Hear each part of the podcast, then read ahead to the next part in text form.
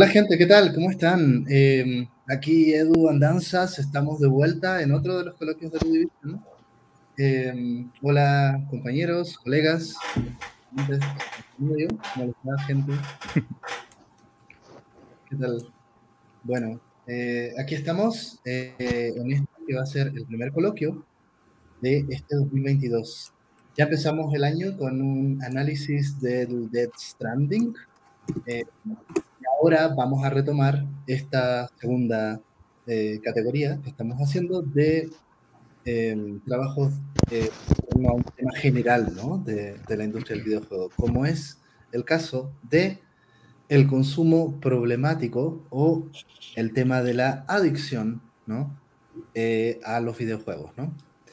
Em, ¿Qué tal? No sé si se quieren presentar, sería bueno ahí que pudieran dar una breve reseña de cada uno partiendo por los viejos conocidos. Em, por favor, Rubén, estaría bueno. Ok, bueno, pues este Rubén Hernández, eh, yo soy maestro en educación, ingeniero en sistemas, profesor desde hace unos 20 años. Eh, pues mucho rollito de ahorita ya más clavado con el asunto de investigación en videojuegos. Por ahí, este, hace muchos años escribí el decálogo del videojugador de la Club Nintendo. Y bueno, pues aquí andamos, este, precisamente participando en la división ya desde hace también más o menos un año, ¿no? Algo así. Así es. Genial, genial. Alex. No, perdón, este, quería confirmar para pasar la palabra, pero bueno, me, aprovechando me, presento, soy Alexis Solís o Alexis Fauno, eh, psicólogo clínico y pues usuario de videojuegos, ¿no? Como lo platicamos eh, Tom y yo, que somos usuarios, no, no académicos, pero en lo que sí estamos eh, más metidos es en toda la parte de pues la salud mental, la salud pública. Y pues nada, acá feliz de compartir con ustedes, ya también con algunos añitos de ser profesor, terapeuta y eh, quisiera decir investigador, pero no, más bien es implementador de proyectos públicos, ¿no? En psicología. Y pues sí, justamente feliz de estar otra vez en acá en uno de nuestros coloquios. Genial, genial. Bueno, eh, Blanca, ya te hemos tenido varias veces en coloquio, pero de todas maneras, si hay gente por ahí que no te conoce, sería bueno que te pudieras presentar. Dale, muchas gracias, Edu. Eh, bueno, yo soy Blanca López, soy investigadora de la Metropolitana Escaposalco y pues lo que he desarrollado va alrededor de investigación sobre videojuegos, videojuegos y lenguaje, y ya en, años más recientes, y de manera casi oficial, eh, esta cuestión que tiene que ver con videojuegos y adicciones.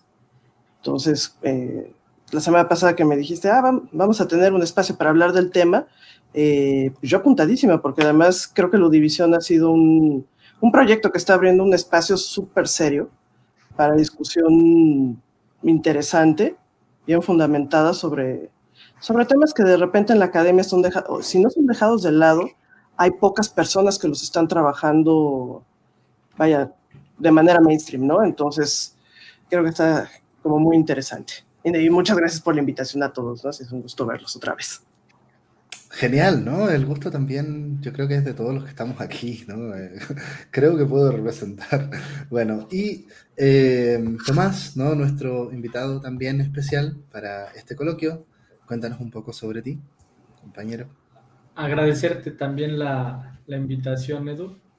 Yo soy psicólogo clínico, o sea, de, formación, pues como experimental, pero pues ya después la vida me fue moviendo hacia la clínica y soy especialista en justamente en adicciones y me encanta el banner que está corriendo acá abajo porque yo a todas les voy a poner comillas, ¿no? Especialista en adicciones justamente en términos de que a veces puede ser una palabra demasiado contundente o severa para describir un montón de conductas que pueden tener distintos cauces y distintas causas y también distintas funciones, ¿no? Entonces, este, yo me dedico también mucho a la difusión de las psicoterapias basadas en evidencia.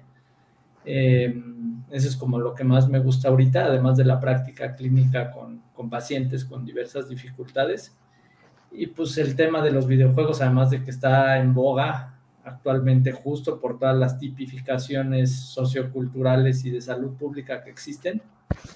También por algo que vamos a discutir al ratito, ¿no, Edu? Y que platicamos la vez anterior que nos habíamos reunido, no tanto por su potencial adictivo o eh, negativo, sino también por su potencial terapéutico en sí mismo, ¿no? Que puede tener como una cualidad de acceso cosas que de otra manera no se pueden acceder.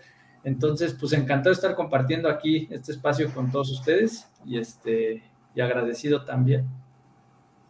Genial, colega. Qué bueno que estés aquí también y esperemos también eh, que hayan personas que si quieren aportar ¿no? a la discusión o hacer preguntas desde el canal de YouTube, perfectamente vamos a estar ahí. Eh, vamos a poner algunas de sus preguntas si las hacen y vamos a enfocarnos en eso. ¿Ok? Bueno, yo quería, eh, primero, así, a modo de introducción, eh, ver cómo salió esta idea, ¿no? Y plantearles, eh, presentarles un poco qué pasó. Y lo que pasó es que en una discusión interna salió la noticia de, hey, este 2022 va a entrar en vigencia una nueva patología, ¿sí? Que se estaba, digamos, está en este proceso y que tiene que ver con la adicción a los videojuegos. En el eh, CIE 11, que es la clasificación internacional de las enfermedades de la OMS. ¿sí? Entonces eh, surgió un poco esa necesidad de hacer una lectura eh, y una reflexión en torno a esta patología, ¿sí? que sería la adicción a los videojuegos. Em, entonces, esa fue un poco nuestra motivación eh, y tratando de ver también cuál es el alcance que tiene eh, este tema de las patologías, de las adicciones a, cosas como el consumo de videojuegos. Entonces, yo creo que eh, sería muy interesante plantear un poco, como, como lo estaba ya introduciendo Tomás, ¿qué estamos entendiendo por adicción? ¿Sí? ¿Qué pasa con esa palabra? Que no es una palabra muy ligera, es una palabra fuerte, ¿sí? Eh, entonces, ¿qué podemos decir antes de entrar eh, a este tema de los videojuegos sobre las adicciones en general? Dejo la palabra para quien quiera opinar y plantear este tema.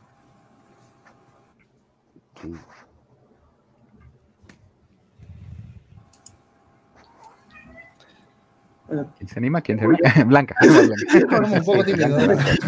Estamos empezando, entonces para abrir boca más Blanca. Es que lo que pasa es que cuando uno empieza con estos temas, eh, uno empieza como lento, pero ya después nos ponemos todos adictos y no queremos parar. No, pero tienes mucha razón. O sea, el, el asunto con el término adicción es que no es un término ligero en lo absoluto. Y hace rato les decía que no es un término neutro tampoco. Eh, más allá de la definición, que la definición ya sea por eh, la norma 128, lo que nos diga el DCM, que están coincidiendo en, pues, en la presencia de eh, modificaciones de comportamiento, otro tipo de reacciones en un ciclo compulsivo normalmente, que va a implicar la presencia y el consumo problemático de alguna sustancia, eh, creo que tendríamos que empezar por Em, pues ver qué implicación tiene el poner o el hacer uso de esta etiqueta. Estoy de acuerdo con, eh, con Tomás en el momento en que pone adicciones, entre comillas, porque en efecto tenemos que ponerles una interrogación. ¿Por qué estamos usando esa etiqueta? ¿Qué implica? Eh, ¿Qué repercusiones tiene para la persona a la que se la ponen, no?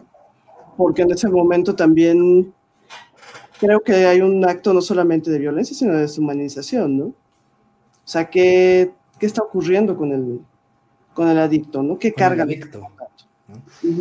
Con el adicto. Porque si en el momento que le decimos adicto, pues sí, y además otra cosa, ya lo dijiste, ¿no? Eh, la cuestión patológica, ¿no? Porque necesariamente lo estamos escribiendo en una cuestión patológica. O sea, ¿cuál es la, qué acaso no hay, o sea, no sé, eh, el pensar una condición como patológica, pues también está derivando de pensar pues una dimensión en la que hay algo que es idealmente sano, también entre comillas, ¿no? eh, yo creo que algo que pasa acá, perdón, eh, hacer la, ahora sí que la aportación, es eh, cómo, cuál es la lógica del, de salubrista, ¿no? ¿Cuál es la lógica biomédica dentro de esto? Tenemos que hacer, y parte de decir qué está en la norma, qué está fuera de, qué es correcto, qué es incorrecto. Desde ella tenemos un problema de un binarismo, ¿no? Enfermizo o, saludable, que los que hemos estado en salud sabemos que ni la salud es ausencia de enfermedad, ni la patología es la presencia de algún síntoma, ¿no? Este, pero creo, que con adicción también, como, bien comentas, Blanca, hay que tener mucho cuidado, porque, a ver, si pensamos, y aquí tal vez Tomás nos puede orientar bastante, ¿no? Alguien que tiene adicción a, la cocaína, o vamos a quitar la palabra, que consume fuerte cocaína, ¿no? Eh, pues esto va a traer una, serie de problemas a su salud, ¿no? Eh, corrígeme si estoy mal, Tomás, la gente que consume cocaína de forma crónica, lo más probable es que tenga un infarto algún día, ¿no? O sea, es el miocardio donde hace muchísimo daño la sustancia como un efecto secundario, ¿no? Y de repente, si emparejamos a gente que podría en cualquier momento tener un infarto por una adicción a cocaína con gente que está jugando videojuegos, ¿no? O leyendo demasiado o haciendo mucho ejercicio, tal vez habría que preguntarnos, ¿realmente van en la misma canasta? ¿No? Sí. Y también ahí, eh, aprovechando lo que estás comentando, Alexis, creo que es importante porque primero pues está como toda la cuestión del pensamiento colectivo, ¿no? Y de ahí que, que, por ejemplo, la palabra adicción o adicto o adicta tenga como un estigma tan fuerte. El estigma, a final de cuentas, es como una palabra que resuena en el pensamiento colectivo y que a todos les genera un impacto de por sí negativo.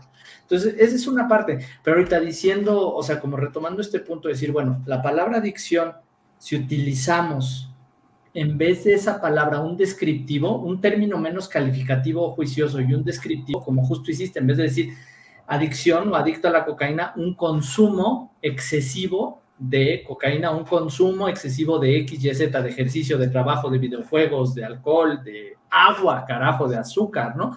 Este, creo que ya con hacer el cambio a utilizar un descriptivo más que un calificativo, nos permite agarrar una perspectiva un poquito diferente de eso de lo que estamos hablando y tiene un impacto diferente en la cultura y en el pensamiento colectivo. Entonces, cuando se califica de, adicción a videojuegos, lo primero que uno dice, no, pues está mal, ¿no? Porque adicción se entiende como este concepto de falta de salud mental en donde uno desatiende áreas importantes de su vida por enfocarse compulsivamente en un solo comportamiento.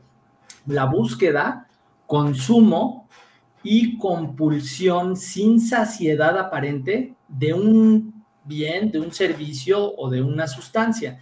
Entonces, aquí creo que es importante solamente como identificar qué onda con la función, para qué le sirve a cada persona hacer eso, tomar mucha azúcar, tomar mucha agua, hacer mucho ejercicio, consumir muchos videojuegos, consumir mucha cocaína. Y si nos enfocamos entonces en términos descriptivos en qué función tiene para, para el individuo o para la persona llevar a cabo estas conductas, nos vamos a encontrar como con una plétora de posibilidades diferentes en vez de categorizar a todos como enfermos. Claro. Mm, bueno, a ver, ahí eh, yo estoy de acuerdo en general, ¿no? Con lo que se han planteado, eh, pero me gustaría más bien enfocarnos justo en el tema eh, psicopatológico, porque de ahí surge un poco esta necesidad, primero, ¿no? Después podemos complejizarlo, porque aquí estamos hablando de una psicopatología, ¿Sí? La adicción a los videojuegos. Y eso es lo que empezó a surgir este año. Ahora hay un trastorno que es la adicción al videojuego. Y aquí estamos hablando de un tema de salud. ¿Sí? Y un tema de salud mental en específico. ¿no? Entonces, eh, cuando tú dices, mira, eh, hay un trastorno, ahora hay un trastorno mental que tiene que ver con personas que consumen mucho videojuegos y son adictos a los videojuegos, ¿no? estoy pensando un poco en términos de la representación social. Oye, eh, así como hay una adicción a la cocaína, ahora también hay una adicción al videojuego. Mira, está en el, está en el manual de los trastornos del, del CIE-11. ¿Sí? Eh, entonces, esto se está considerando en ese manual un trastorno. eh, podemos también decir, a ver, ¿en qué medida eh, el hecho de que todos estemos en redes sociales no nos vuelve un poco narcisistas, ¿no? Como un trastorno de personalidad narcisista. Que yo es un poco lo, que, lo que creo, que estamos en una especie de cultura del narcisismo. Y todos tenemos ahora, por estar en esta época, un poco más de elevado ese rasgo. ¿sí? Porque las redes sociales, sobre todo los que están en Instagram. Entonces, eh, ¿qué pasa con...? Claro, podemos hacer una lectura cultural de estas cosas, pero en teoría esto es un trastorno, ya. O sea, nos guste o no nos guste, ya es un trastorno. Y que habría que preguntarse ahí algo importante, Edu, que es, eh, se puede considerar trastorno porque de alguna manera daña al individuo, ¿no? Eh, y entiendo que, a ver, una premisa que lo veíamos al revisar criterios diagnósticos CIE 10, ¿no? Eh, cualquier cosa que hagas y desatiendas otras áreas, pues te va a causar un problema. Pero es creo que muy diferente una conducta o sustancia que per se dañe el organismo, ¿no? Es decir, eh, el alcohol, aunque no es ilegal, pero per se daña el organismo, ¿no? O sea, no, no hay consumo de alcohol que no te mate un poco el hígado, ¿sabes? O que dañe un poco las neuronas. Ahora, ¿el videojuego daña el organismo de manera directa? Porque indirecta puede ser cualquier cosa. Si me quedo en mi cama acostado con una depresión brutal, eh, mi organismo va a empezar a dañarse. Los pacientes postrados empiezan a perder masa muscular y a generar llagas, ¿no? Pero per se jugar videojuegos en exceso puede dañar el sistema nervioso, el sistema eh, inmunológico o algo así? No. Incluso la sobrecarga de, en el sistema nervioso se supone que la podríamos aguantar. Eh, aquellos casos en los que en los que no se ha disparado por alguna algún otro, eh, algún otro tipo de causa preexistente. Pensaba, por ejemplo, que el caso de 2017, no, 2019, el tiroteo del torneo este de Steve Madden. Al de Madden, sí. Ajá. Pues el chico eh, tenía un, una esquizofrenia diagnosticada, se encontraba en tratamiento y, y esto, eh, este, este brote violento podría haber venido por estar jugando videojuegos, por haberse pleiteado con su papá en su casa, por estar caminando en la banqueta. Claro. No, no hay nada inherente al videojuego que eh, sea inmediatamente o directamente causal de lo que está ocurriendo, ¿no? Incluso pensemos que también este, en ese caso lo que ocurrió, según tengo entendido, fue porque el chico simplemente no pudo manejar el, el hecho de haber sido eliminado del torneo. Sí, o sea, el umbral de tolerancia a la frustración se le, tronó, o sea, se le tronó. Y que podría ser por cualquier otra cosa, ¿no? en, otro deporte hubiera sucedido. Jugando canicas, ¿no? Eso pudo haber pasado, ¿no? No sé, eh, perdón. Se le quemó una tortilla en el comal y también le podría haber pasado. sí, claro. Sí, sí, sí. Bueno, es que ah, la tortilla. Ahí, tenemos eh, el, típico caso de no, no, maten al mensajero, ¿no? Este, la gota que derramó el vaso es, se activó la diabetes por un susto. A ver, los sustos no provocan diabetes. Uno tiene diabetes y el susto de la, de, la hace evidente, ¿no? Este, igual, los videojuegos, ni este, ni, los programas de televisión provocan esquizofrenia, ¿no? Ni violencia. Si yo ya traigo eh, algo de violencia en mí por otro, toda otra construcción sistémica, pues tal vez de ahí saco la idea, pero igual lo iba a hacer, ¿eh? de algún lado u otro, de un libro, de una anécdota de que un vecino me contó, ¿no? Y, para poner un poco como la, la, pregunta, o sea, abrir la pregunta y también ver qué, qué, opinan al respecto sobre esto que decías, ¿el videojuego daña el organismo? De entrada, por supuesto que no digo cuando pues éramos más jóvenes que había otras televisiones diferentes a las actuales que eran las CRT, ¿no? Que de, emisión de, de positrones, o no sé cómo se llama, pero es un cañón. Que, Rayos católicos. no, de, ajá, esa. Decían nuestros papás que si la veíamos de muy cerca nos iba a dañar la visión, lo cual también se comprobó que no era cierto, pero era un, era un estigma que estaba presente en esa época, yo me acuerdo. Ahora, regresando a un punto creo que un poquito más tangible de la actualidad, quizás no dañe, y lo, lo, lo planteo así como para generar un poquito de discusión, ¿no? Quizás no dañe el organismo. De hecho, yo creo que no daña el organismo en lo absoluto, si acaso genera nuevas conexiones neuronales en algunos casos, ¿no? Pero, ¿qué onda con el spam atencional que tenemos y no nada más con los videojuegos por los sistemas de recompensa que tienen que estar activándose continuamente para mantener enganchado al, jugador o al consumidor. ¿Qué onda con el spam atencional? De acuerdo con los sistemas de recompensa de las redes sociales, de los correos electrónicos, del internet, de los sitios como TikTok, de videos, que se supone que actualmente el promedio de spam atencional de la gente ha disminuido como a 10 a 15 minutos que ya no podemos estar concentrados más de 10 o 15 minutos antes de requerir un contacto con pantalla. Entonces, la pregunta sería, para discutir, ¿creen que el videojuego en algunos casos pueda disminuir el spam atencional de las personas, la cantidad de tiempo que pueden sostener su atención, no lo afecta o incluso podría utilizarse como para mejorar el spam atencional de la gente? No sé qué piensan. A ver, eh, yo creo que ahí hay una pregunta específica que me parece súper interesante pero eh, me gustaría un poco ir a la generalidad de, de, esto. A ver, el videojuego es dañino.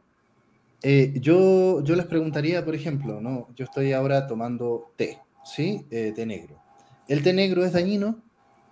Uno podría decir, mira, tiene antioxidantes, te ayuda a prevenir el envejecimiento, pero por otra parte te produce estreñimiento si tú lo tomas mucho, ¿no?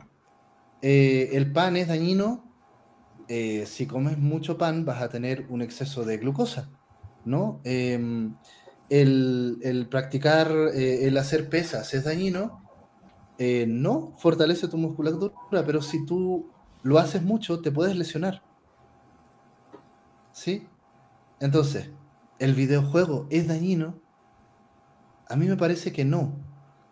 Pero si tú estás 10 horas diarias, algo te va a pasar. Hay un efecto ahí, ¿sí? Eh, entonces, ¿cuáles son los efectos de ese abuso de consumo?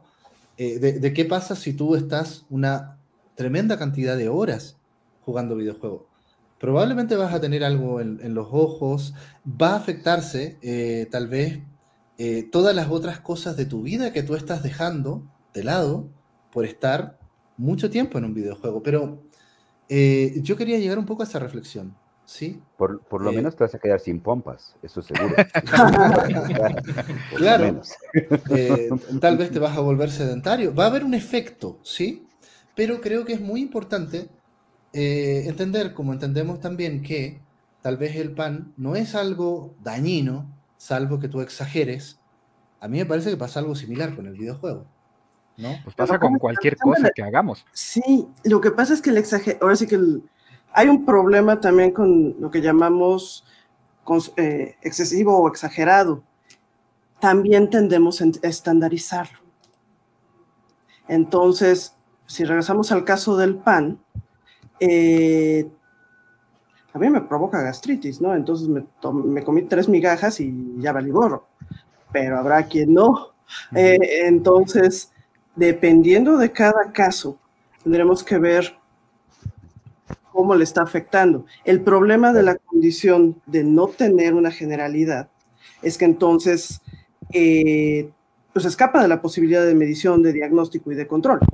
Las generalidades creo que mucho de lo que tienen es una voluntad de control, ¿no? O sea, es que más de cuatro horas, y será de veras más de cuatro horas para todos, es que más de medio pan para todos, pues no creo, o será más de, eh, pensaba en el café, a mí, y a ustedes les gusta, me tomo una cafetera, una cafetera y media todos los días y no me quita el sueño. Y hay quien se toma un gotero y no durmió en una semana.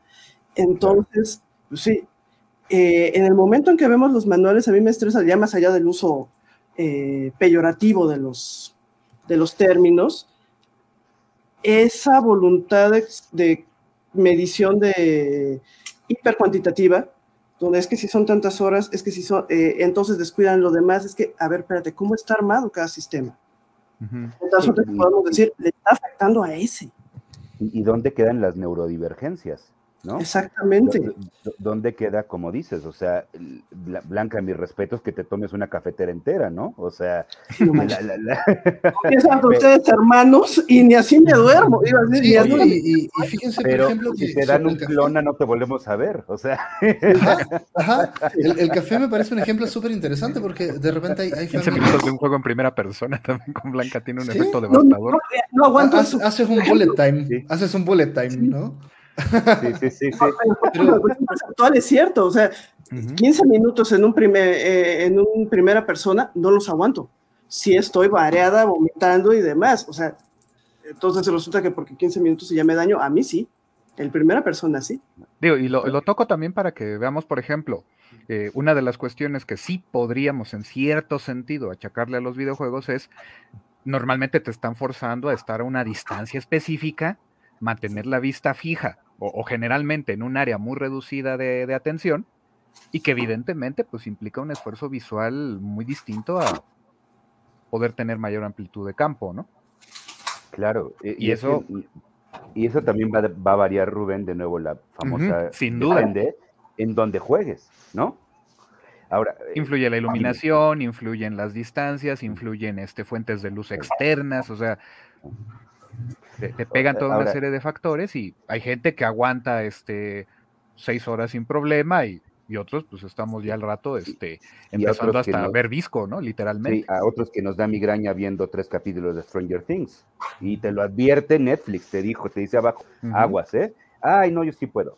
Oigan, perdón, nada más quiero hacer una acotación porque acá nos están cayendo muchos comentarios en, YouTube, ¿no?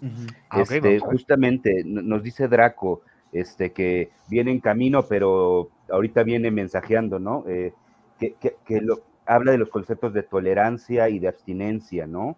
Este, que eso pues no, mm, pareciera que no, no va a pasar en el videojuego. Y también eh, otro, eh, León 79, no sé si es este... Es Luis.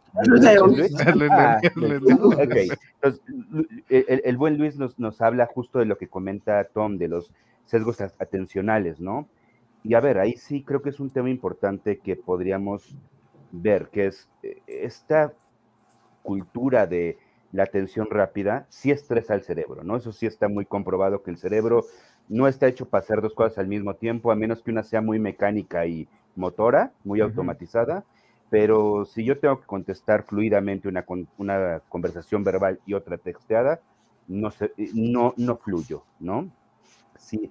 Eh, y esta parte tal vez sí, pero decía Tom, ¿el videojuego va para eso? Y creo yo la respuesta es, depende del videojuego, ¿no? Yo, este, Rubén y yo vamos a decir, si juegas Dark Souls, no, o sea, tienes que estar, tienes que tener una paciencia este, monumental, ¿no? Tu sesgo de atención no, no es así, al contrario. ¿No? Pero de igual forma. Incluso, incluso los juegos que son en algún, perdón, en algún sentido hasta más meditativos o que tienen una, desde los videojuegos de puzzle clásicos como Tetris, que puedes entrar en un estado de flujo, meditación, hasta los juegos que requieren abrir cajas todo el tiempo y que tienes que estar como con golpazos de dopamina, o sea, creo que también depende el género y depende el videojuego en sí mismo, como cualquier otra fuente de estimulación externa, ¿no?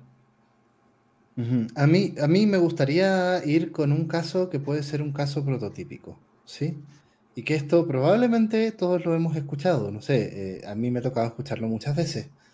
Em, digamos, papás y mamás eh, muy preocupadas porque ven que su hijo está jugando mucho, según el criterio de ellos, eh, a, videojuegos, ¿no? Y puede darse que el niño empieza a, irle mal en la escuela, eh, el niño empieza a ver, según los papás, que eh, empieza a perder amigos y el niño empieza a evitar, por ejemplo, las cenas familiares, ya no participa tanto, la mamá tiene que llamarlo mucho para, para que venga y de repente hay, hay peleas, ¿no? Hay, hay discusiones entonces, probablemente esa mamá va a decir, es que mi hijo es un adicto al videojuego.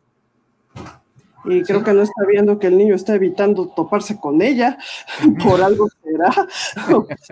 Eh, creo que, en el momento en que, eh, independientemente de la actividad, lo veo también con los chicos de literatura, eh, el uso de muchas de actividades para evadirse, creo que es perfectamente multifactorial. El problema es que también tiene cargas, cargas sociales. O sea, si el niño lee mucho, es rarísimo que los papás lleguen y tenga un problema porque mi, niño lee mucho. Entonces, o sea, y, puede ser que sea el mismo eh, tipo de hora, o sea, eh, el, número, el mismo número de hora, pero si estuviera jugando lo que fuera, es que mi niño sí está jugando mucho, ¿no? Eh, primero por la carga social. Y siguiente, que empieza a ser siempre una percepción también de los padres. Es que está descuidando cosas que debería de estar atendiendo. Tendremos que preguntar y trabajar con el niño para ver por qué esas cosas dejaron de interesarle, si es que le dejaron de interesar. ¿Por qué le está interesando más el juego? En ocasiones también tiene que ver con ni siquiera el propio interés sobre el juego, sino eh, la situación en la escuela no le gusta, eh, algo lo hace sentir incómodo, también la situación en la familia, etcétera. Varios de algunos chicos que, con los que he trabajado, otros con los que, que han sido también mis estudiantes, el asunto que traían con los videojuegos, curiosamente no era por el videojuego, sino les empieza no sé, una onda 9, 10, 11 años, que se empiezan a dar cuenta de que son homosexuales y es algo que no saben dónde poner todavía, porque puede tener una bronca social, puede tener una bronca familiar y en el, eh, en el espacio del videojuego no hay problema, ahí no, no es, eh, al revés, eso, ahí no es un problema. Pero en el momento en que están con la familia, sí. En el momento en que están con los compañeros de la escuela, sí. Eh, casos muy específicos, evidentemente, que después de que pudieron eh, pues ya resolver su situación y ver qué hacen, si salen del closet o no, si van por ahí, o sea, eh, tomar ciertas decisiones, terminar de construirse como chamacos, o por lo menos empezar a construirse en alguna dirección, la mayoría dejaron los videojuegos, o sea, ni siquiera porque les significaran, Entonces, por eso les digo, tenemos que ver caso por caso. el caso que nos trae Edu creo que sí es muy frecuente, pero es una percepción normalmente de los padres, ¿no? Sí, y creo que ahí del escapismo, o sea, son dos preguntas, ¿no? ¿De qué se están escapando? Justamente, como lo decías Blanca, o sea, pues de la mamá, ¿no? Que me juzga mucho, justamente puede ser un ejemplo clásico de qué y con qué se están escapando, que es algo que también se puede discutir con respecto a cuál es esta función, ¿no? O sea, cuando hablamos de adicción, regresando al principio, la palabra adicción es justamente un mecanismo para algo, te está otorgando algo. En este caso particular estamos hablando de un escape o de evadir algo, evitar algo, y la vía puede ser el videojuego, como la vía pueden ser los libros, como la vía puede ser una sustancia, etcétera, etcétera, etcétera. Pero entonces si vemos cuál es la vía de escape y cuál es esa situación de la que yo me estoy escapando, creo que podemos tener un entendimiento muchísimo más enriquecido que simplemente decir, ah, pues es que es adicto a los videojuegos, ¿no? No, y pensemos que es el, grado de accesibilidad también al medio de escape, ¿no? Sí, sí. al final de cuentas, eh, siempre en ese sentido, pues los videojuegos parecerán algo menos problemático que las drogas, ¿no? Sí. Y además de que, pues evidentemente, la forma de conseguir drogas es totalmente dentro de un terreno de lo ilegal, mientras que el videojuego, pues bueno, hasta ahora todavía no está siendo este penado. Claro, ya hay una propuesta. sí, sí, sí. En, en, psicología madera, justo eso le llaman, le llaman costo de la respuesta, ¿no? ¿Cuál es el costo de acceder a eso? Acceder a las drogas, pues sí tiene un costo altísimo en términos legales, te puedes meter.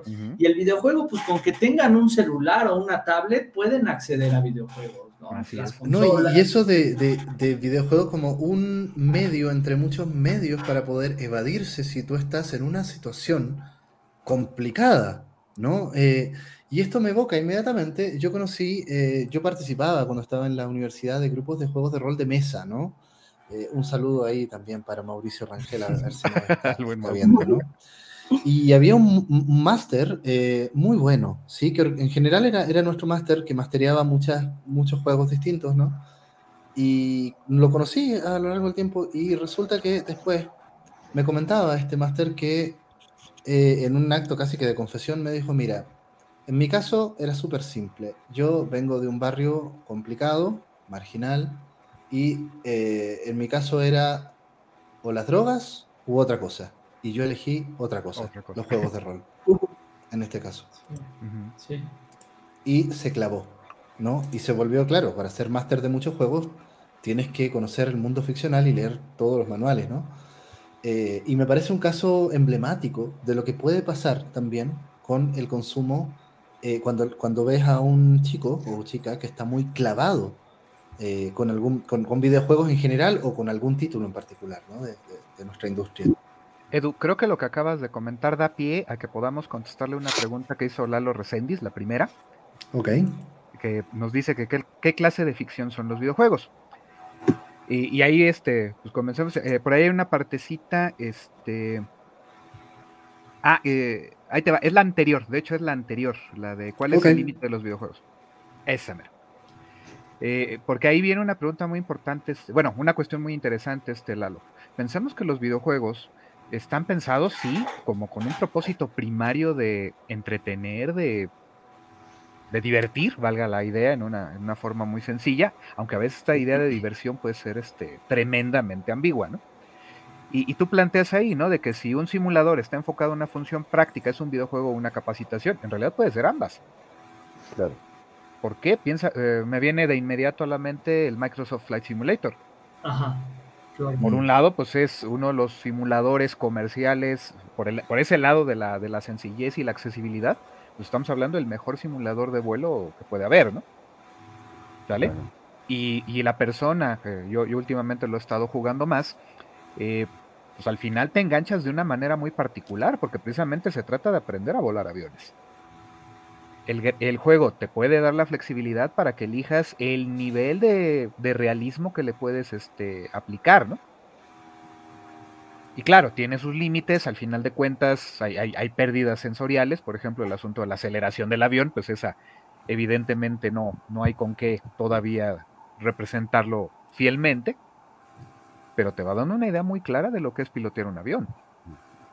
Y, y- y sabes que, Rubén, ahorita me hacías pensar que e- esa, esa A, dirección a se todo esto, en- entre paréntesis, eh, acaba de llegar nuestro amigo Draco. Draco. Perdón. Bienvenido, Draco. Saludos. Bienvenido, compañero. Eh, Sí, qué bueno que te Perdón. pudieras sumar. doy nada más este mal ejemplo y ya, para que se pueda presentar Draco. Claro. Este, eh, por ejemplo, a niños con déficit de atención, se ha visto que una muy buena terapia de rehabilitación del lóbulo frontal es hacer matemáticas y hacer cálculo, ¿no? Pero ¿qué tiene que ver la impulsividad con resolver problemas matemáticos? En la vida, muy poco tal vez. En, la, en el cerebro, todo. Es la misma área, ¿no? Entonces, habría que preguntarse también, eh, ve- veía el video que, que de Lázaro, ¿no? Que mandábamos sobre este, los tipos de diversión y las habilidades que se buscan.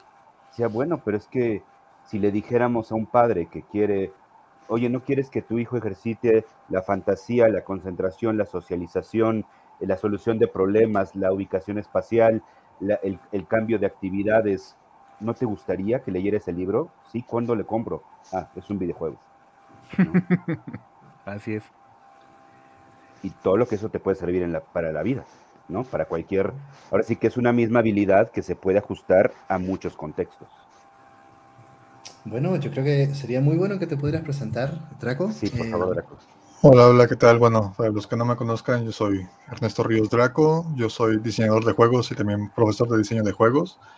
Pues por aquí vengo a, a meter mi cuchara. Bueno, por ahí estuve escuchando ahí lo que comentaron, digo, pues ahí hay pues un par de comentarios y algunas notas mentales que traigo.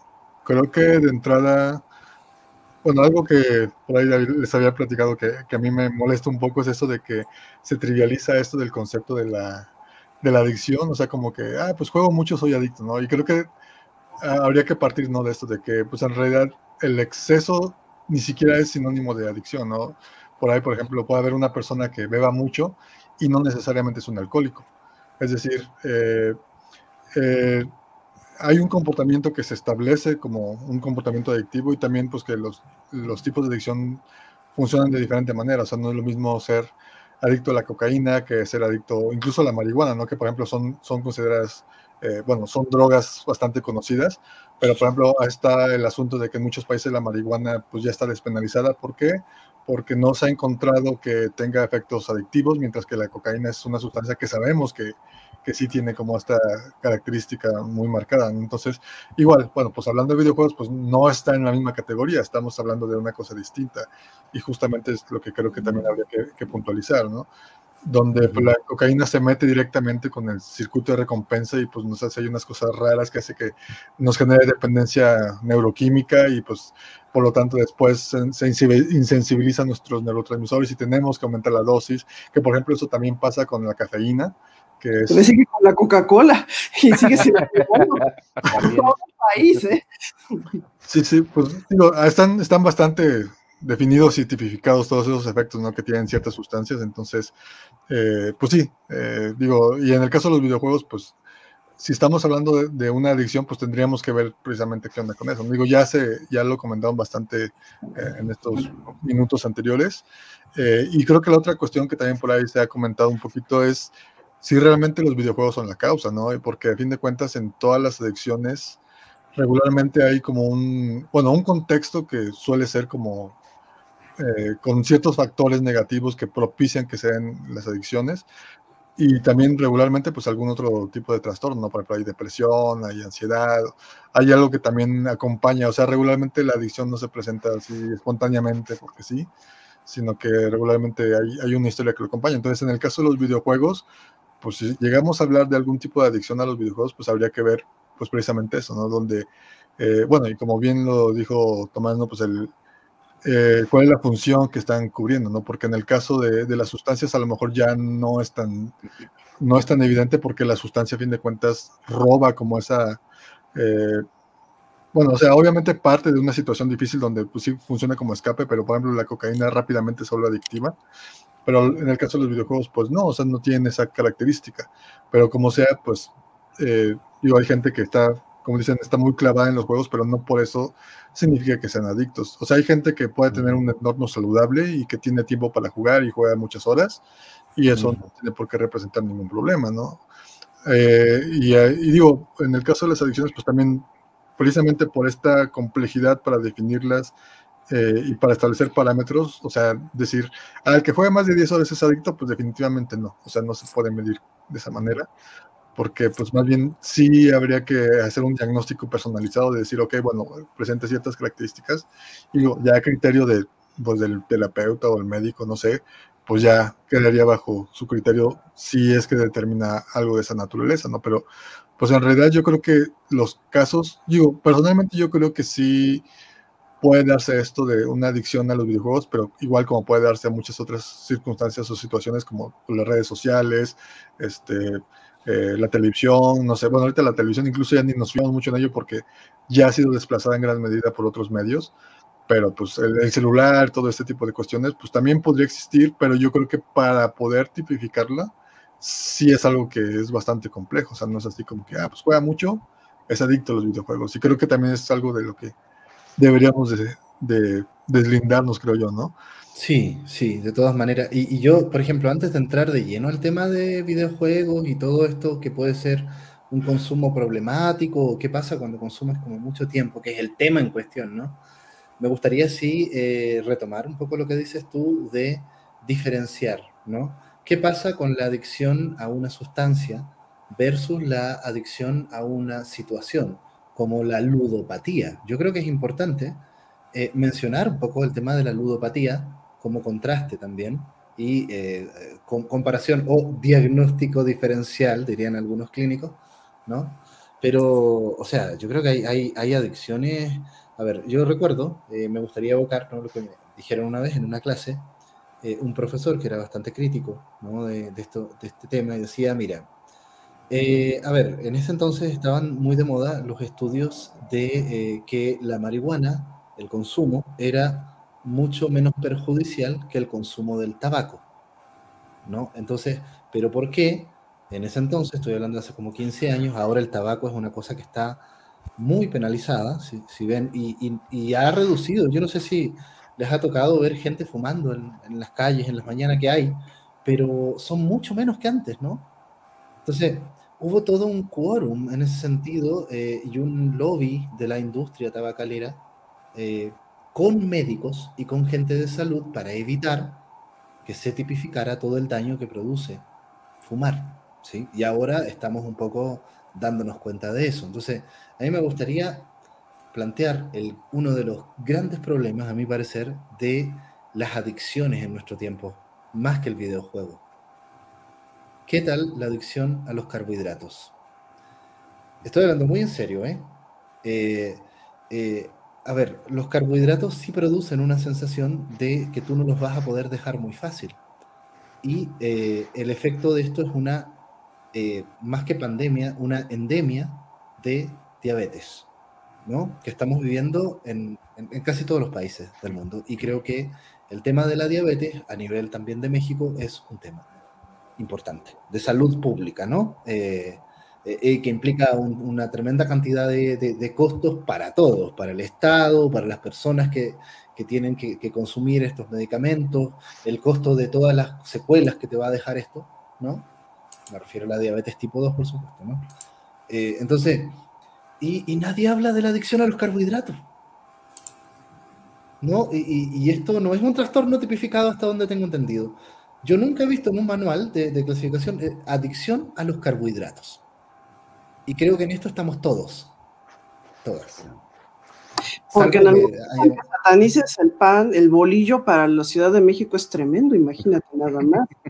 Sí, suena guasa, pero es, pero es en serio. Sí. Es en serio, es totalmente en serio. Todo lo que hay industrialmente detrás del, del acceso a los carbohidratos en la dieta eh, común, ¿no? O sea, tienden a ser productos que son de la canasta básica también. Sí, porque pues, en la alimentación mexicana técnicamente todo puede ir en un bolillo, ¿no? Eh, sí. Entonces, eh, no es tan fácil. Aunque tengas la, así que la prueba que sí hay, química médica, eh, con respecto a qué pasa, por ejemplo, con los triglicéridos también, a, partir del consumo de carbohidratos, ¿no? Es que, no sé si se dan cuenta por qué. Pues sí, sí tienen evidentemente. Lo que pasa es que creo que eh, además, no estoy diciendo que sean buenos, no, en absoluto. El asunto es cuando tienes un aparato que no está atendiendo necesariamente a las eh, condiciones de salud de una población, sino a la circulación de ciertos satisfactores, ¿no? Sobre todo baratos. Para a ver, el asunto, sí, yo no sé si se dan cuenta de por qué estoy planteando esto, porque esto nadie, nadie lo va a mencionar, ¿no? Eh, esto de la adicción a los carbohidratos. A mí me parece un problema muy real, ¿sí? Pero socioculturalmente esto no existe. Y además, sería muy difícil que tú, eh, que un Estado eh, castigara a los carbohidratos. Lo están poniendo los, digamos, los signos estos de exceso de grasa, azúcar, etc. Pero lamentablemente los carbohidratos son la principal fuente de alimentación de una tremenda, una tremenda porción de la población, ¿no? Tú no puedes prohibir los carbohidratos, por muy nocivos que sean. Pero fíjate algo bien interesante que dice Edu, ¿no? No puedes prohibir los carbohidratos porque los seres humanos necesitamos carbohidratos para vivir. Y de ahí algo que hemos hablado muchas veces. ¿Y los seres humanos no necesitamos jugar para vivir? ¿No está necesitamos... inscrito en nuestra especie? Necesitamos carbohidratos, pero no el nivel y ni la cantidad que consumimos. sí, lo mismo. De hecho, ahí, por ahí, alguna vez veía un documental que decía que, por ejemplo, la diabetes, o bueno, varias enfermedades eh, que son muy comunes actualmente, anteriormente se consideraban enfermedades de ricos porque pues no cualquiera tenía ese acceso que tenemos actualmente a, esta comida en exceso, a estos alimentos que son ricos en azúcar. O sea, antes, o sea, el azúcar en Europa se tenía que llevar desde África o desde otros lados porque pues, no se podía producir ahí. Entonces, era algo que, que se tenía a cuentagotas. Entonces, actualmente, pues tenemos estos excesos de estos alimentos que precisamente tienen estos ingredientes para hacerlos más atractivos, ¿no? Entonces, pues como, digamos, pues sí, están a destajo ahí en la tienda y demás, pues uno los puede consumir y caer en excesos muy fácilmente. Pero sí, o sea, por ejemplo, los carbohidratos precisamente pues es algo que necesitamos como, pues no solamente como humanos, sino muchos eh, seres vivos necesitamos carbohidratos para sobrevivir, pero precisamente el problema es que ahorita ya los tenemos con tan fácil acceso que es muy fácil caer en excesos. Y es justo también lo que decías hace rato, Draco, de, cómo secuestra el sistema de recompensa una sustancia exógena como el carbohidrato, el azúcar. Quería compartir algo rápido, ¿no? O sea, clásicamente los criterios de psiquiatría, diagnósticos, para hablar de adicción son siete y con que se cumplan tres, clásicamente ya está cambiando un poquito eso, pero con que se cumplan tres ya es adicción. Entonces chequen para hablar de videojuegos, carbohidratos, agua, lo que sea, ¿no? Agua estoy exagerando un poco, pero bueno. Tolerancia, es decir, que, que, aguantas más, ¿no? Abstinencia, es decir, que cuando no está presente, lo resientes psicofisiológicamente. La sustancia o la actividad es tomada con frecuencia en cantidades mayores o por periodos más largos de lo que se quería o de lo que inicialmente se pretendía. Un deseo persistente o esfuerzos infructuosos de controlar o interrumpir el consumo. Se emplea mucho tiempo en actividades relacionadas con la obtención, el consumo o la recuperación de los efectos, abandono progresivo de otras fuentes de placer o diversión a causa del consumo y persistencia en el consumo a pesar de sus evidentes consecuencias perjudiciales. Si tomamos en cuenta que con tres de esas ya, pues claro que hay adicción al azúcar, a los carbohidratos y a casi cualquier cosa, porque tiene que ver justamente como esta situación que afecta en otras áreas de la vida, que ya no nos permite tomar como una decisión voluntaria sobre si sí o si no seguir, que ya nos genera un malestar cuando no lo tenemos y que cuando lo tenemos necesitamos más de eso, ¿no? Entonces yo creo que desde esa perspectiva clásica se puede hablar de adicción fácilmente. Ahora el tema con relación a las funciones que puede tener esto, pues yo creo que el tema también es la moderación, o sea, saber cuál es como un consumo responsable de cualquiera de estas cosas y también lo que decía Blanca al principio, qué tanto es idiosincrático, qué tanto depende de cada persona. Si ella se puede tomar fácilmente una jarra y media, yo igual con una jarra y media, pues hasta el mediodía. Okay. hasta el mediodía todavía estoy bien, pero después de las cuatro de la tarde ya no duermo, pero habrá gente que lo procese de una manera distinta, igual que el azúcar, igual que el videojuego, ¿no? Y me quedo pensando ahí lo que comentaba Draco, ¿no? De que muchos de estos padecimientos eran tradicionalmente oligárquicos, ¿no? Los ricos son los que están... a, ciertas, fotos de, de Y, ahora tenemos estas conquistas sociales donde efectivamente pues la gente puede tener acceso a, una diversidad de alimentación mayor. Yo rescataría mucho un punto que trajo Tomás. Eh, evidentemente no estoy de acuerdo con los siete, pero hay uno que creo que sí, eh, que sí hay que considerar independientemente de que sea una sustancia o sea una actividad, cuando tenemos a una persona que, eh, que quiere dejarlo, que ya no lo quiere hacer y que no puede. Porque los demás, hijo, si tiene sentido para esa persona, va a seguir ahí y para esa persona no es un problema. Pero creo que el problema para, eh, para ese sujeto comienza en el momento en que trata de salirse, trata de dejarlo, lo que sea, y no puede. Entonces sí, eh, sí está mal. Mm. Porque además los niveles de incidencia, ahorita que decía cuando está por todos lados, pues como profes de juegos y desarrolladores de juegos, necesariamente somos adictos entonces. Si no estamos desarrollando juegos, estamos enseñando juegos, estamos pensando en juegos, estamos, aunque no estemos jugando. O sea, claro. Sí, pues sí, o sea. Eh, Marca toda tu subjetividad, finalmente. sí. Toda la subjetividad está en eso. Es más, estamos ahorita, en lugar de estar en sagrado reposo viendo la telenovela o lo que sea, hablando de juegos, ¿no? Entonces, pues ya por número de horas, ni modo, los aquí presentes somos adictos a los juegos, ¿no?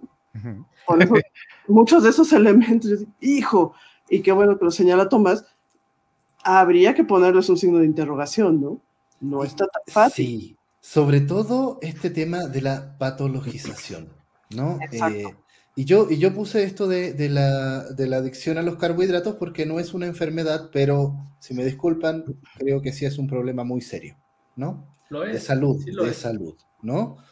Eh, y, me gustaría poner el ejemplo opuesto, ¿sí?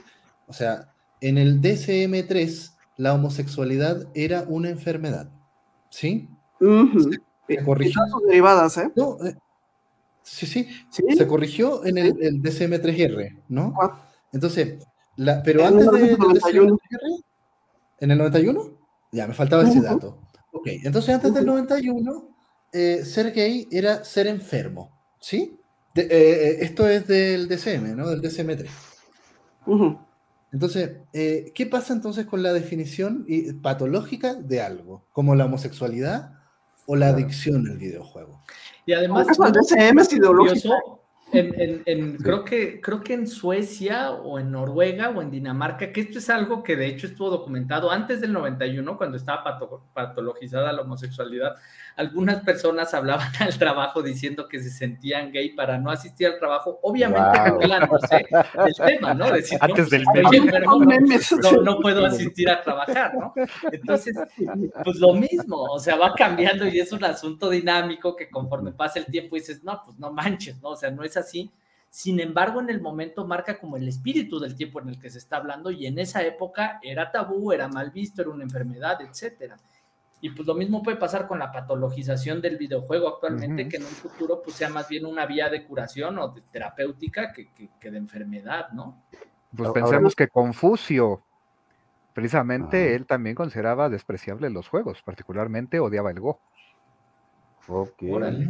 Y, es. Confucio, ¿no? O sea, hay alguien a quien tenemos este, asociado muy fuertemente a, a un pensamiento más tranquilo, más hacia el bien y el balance y todo este rollo, y el señor tenía sus ondas, ¿no?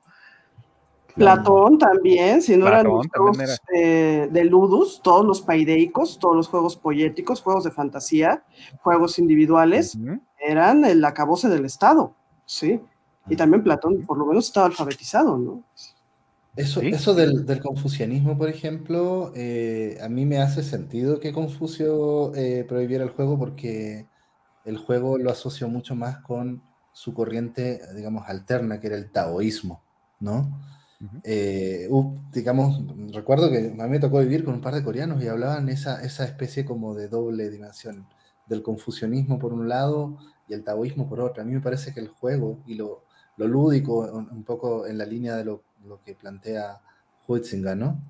Eh, va más en, en términos de esta otra filosofía, ¿sí? Pero bueno. Ahora, Y, y- mm, sí. perdón, me, me sale esta duda, ¿no?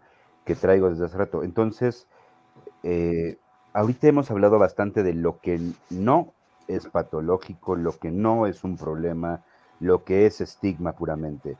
Pero ¿dónde, dónde podemos ver casos de un problema o en qué situaciones, ¿no? ¿Qué es lo que ahora sí que Confucio y Platón no les gustaba del juego que tal vez hoy a nuestras autoridades no les gusta del videojuego, ¿no? Cuando sí tendríamos Mm, que híjole. Creo que lo que no le gustaba a Platón es lo mismo que no le gusta a los que te encargan de hacer videojuegos educativos, que están a favor del juego como un ámbito que te enseña a participar de reglas, a someterte a ellas, a respetarlas, a integrarte con otras personas y entonces está bien. Pero el juego como espacio creativo, que no es necesariamente controlable, donde cada quien va a elaborar desde sus recursos y sus capacidades, eso ya no le gustaba demasiado a Platón. Que pasa mucho cuando nos encargan también juegos educativos. Están esperando formar perfiles cuando quien genuinamente juega lo que está haciendo es una construcción subjetiva. Entonces, no vas a poder estandarizar lo que todos vayan a sacar de un juego. Oye, eh, me, me- me recuerdas ahorita justo el, el- el video de Lázaro con las cuatro llaves de la, de la diversión, ¿no? Que dice, a ver, si tú haces un videojuego para capacitar gente para eh, operar un reactor nuclear, ¿no? ¿Qué es lo primero que vas a querer hacer si es un videojuego? Volarlo. Exactamente, ¿no? Y si no A puedes ver, ¿qué, volar qué el pasaría en reactor una fusión? nuclear, si no puedes volar el reactor nuclear, ¿para qué juego? es como ¿no? chocar tu avión en Flight Simulator, ¿no? También. Por supuesto, ¿no? Obvio que no vas a poder. Además que se abre una cancha de experimentación, o sea, el espacio lúdico es una cancha de experimentación. Yo, Y yo de creo nuevo, que. el querer volarlo no necesariamente persigue un propósito siniestro. Exactamente. Sí, pues es, es, es lo que menciona el Nicolás Aro, precisamente el concepto de Easy Phone, ¿no? Como esta parte de explorar, de, de intentar, de crear cosas. Entonces, pues sí, es algo como un deseo muy natural. Y precisamente los juegos te dan este espacio. Digo, hablando o tratando de ver lo malo de los videojuegos, pues creo que más que definir algo como algo malo, pues tendríamos que, que establecer como los riesgos o posibles riesgos, ¿no? Porque es como decir, bueno, un cuchillo es bueno o es malo, ¿no? No, pues un cuchillo lo puedes usar pues, para picar la cebolla, para eh, destapar una cosa, para matar a alguien, entonces pues, realmente no está en el instrumento. Entonces digo, eh, obviamente cada, cada instrumento está hecho con ciertos propósitos y con ciertas características, pero pues sí, bueno, en el juego, como ya se mencionó anteriormente, pues el, el problema uno de los problemas podría ser los excesos, ¿no? ¿Qué pasa cuando se juega en exceso? Como eso de que, bueno, que si mantienes la, fija, la vista fija mucho tiempo en un punto, o pues el sedentarismo, digo, son riesgos, pero como tal no siento que sea algo que sea malo de los videojuegos, sino es como un riesgo. O incluso también, por ejemplo, los juegos sirven para ejercitar eh, la mente, pero también pienso que eso es como un término muy general, porque pues más bien habría que ver qué áreas cognitivas o qué funciones son las que estás experimentando en cada tipo de juego, ¿no? Algunas se ejercita la atención, algunas se ejercita la coordinación ojo-mano, en otras la memoria, la planeación a largo plazo, no sé. Entonces, lo que podría pasar también si jugamos en exceso un solo tipo de juegos es pues que las otras empiecen a atrofiarse, pero igual pues es también como algo este, pues, bastante eh, general, digamos. Hay, un par de... Sí, hay un par de comentarios, el de Samarripa y este y Lilian Ga, que, es más pregunta lo, último, pero Samarripa nos dice, luego mucha gente compara los juegos con actividades sin un fin. Y es que e, el juego es una de estas eh, circunstancias, por ahí decía Sigmund Bauman, ¿no? De que el juego es este eh, terriblemente no funcional o se resiste a, estar atado a, un propósito, ¿no? Sí, de hecho, o al menos desde una perspectiva de tiene que ser productivo, tiene que ser constructivo, etcétera. Yo, por eso no les digo que la principal función del juego es que no sea productivo. O sea, creo yo que es, es una de las partes que también hay que rescatar y hay que valorar. Y aún así podemos usarlo con ese propósito. Pregúntale a un Porter si no es productivo. Ajá. Ah, no, y como decía este Holzapfel, ¿no? Tiene dos niveles, o al menos él proponía esta idea, ¿no? Donde en el segundo nivel eh, puede funcionar ya para algo distinto a lo que tradicionalmente le asociamos, ¿no? Justamente iba sobre eso con el comentario, pensaba en la cuestión de contextualización, ah, hablábamos de juegos donde, ¿qué tal que socializas y que tiene y que armas vínculos eh, con otras personas y está, pues sí. Y a mucha gente le estabiliza, por ejemplo, algo como Animal Crossing.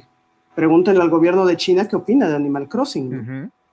Eh, la misma, esa cuestión de vamos a socializar, vamos a crear vínculos, vamos a organizarnos, que nosotros, ah, pues está súper bien, ¿no? Qué padre. Cuestión social, eh, pues el gobierno de China se le indigestó de una manera brutal, ¿no? Claro. Y la otra, la de Lilian es una pregunta que creo, Blanca, tú podrías ahí este, eh, aportarle muchísimo. La idea de quién juega genuinamente, me viene muy a la mente lo que siempre nos has manejado de operación. Ah, ya, ya, ya, ya. Eh, podemos operar juegos. ¿Qué es eso? seguimos las reglas, movemos las piezas, nos, y vamos vaya reaccionando. Pero el acto ya de jugar, vamos a llamarlo de a de veras, tiene que ver con sí la presencia de una especie de inmersión, cierta forma de concentración y ya un involucramiento no solamente cognitivo, sino emocional mucho más profundo.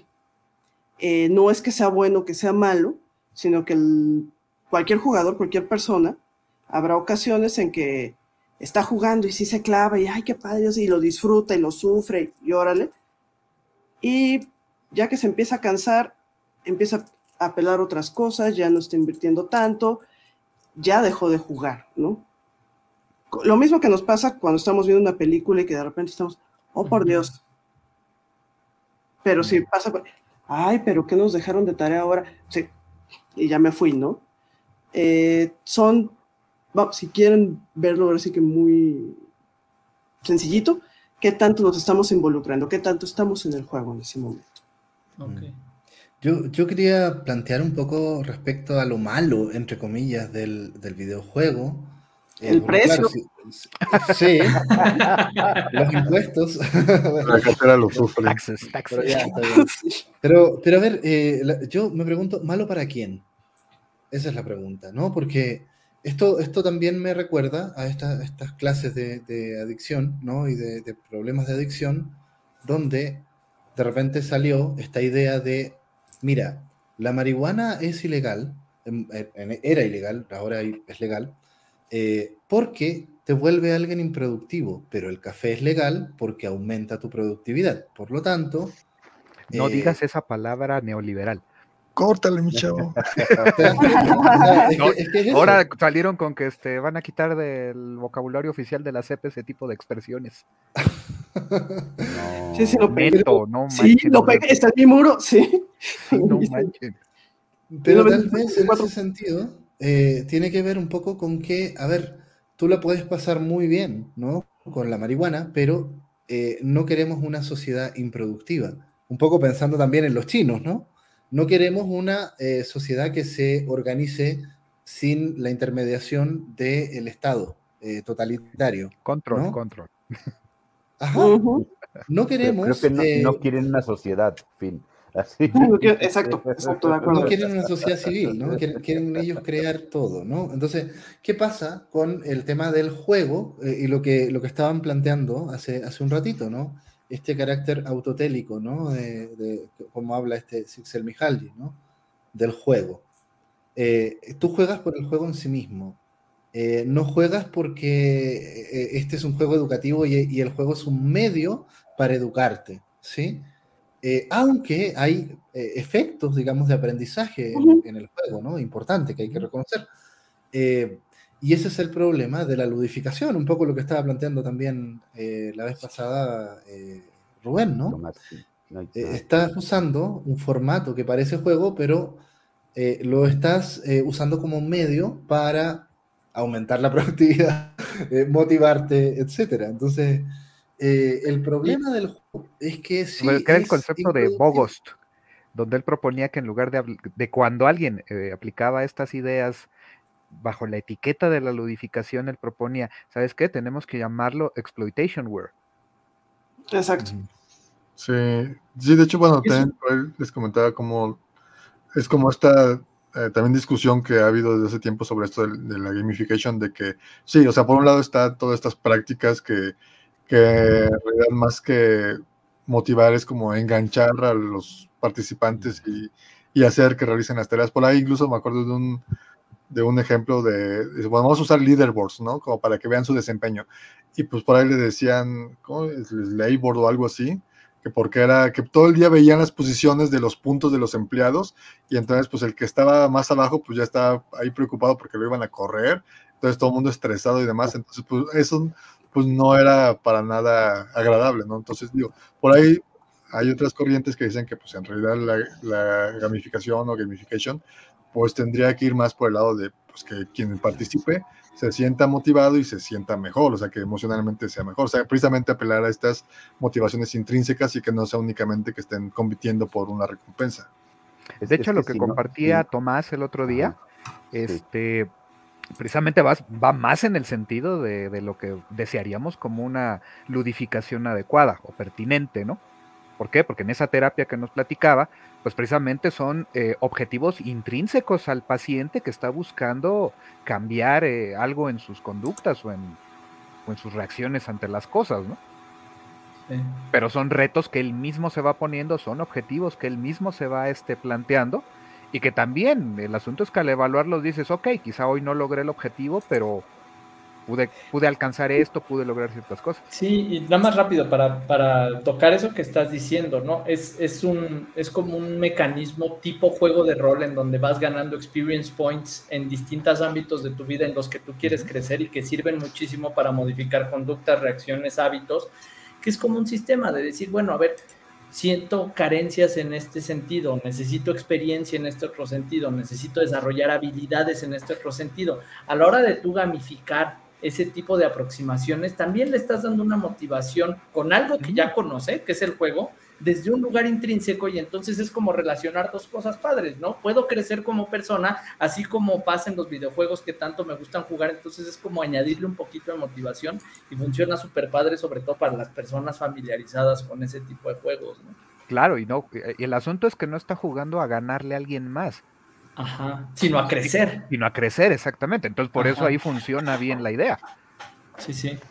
Sí, sí, pero ju- justo como, como lo creo que lo, to- lo tocaba ahorita eh, Draco, este, si no hay diversión en esto, entonces simplemente es un programa de terror de recompensas y castigos, ¿no? Es los juegos del hambre. Es el juego de calamar. Es, es, es, el juego del calamar, ¿no? O sea, Sí. ¿no? Super fun, ¿no? Sí, pues sí.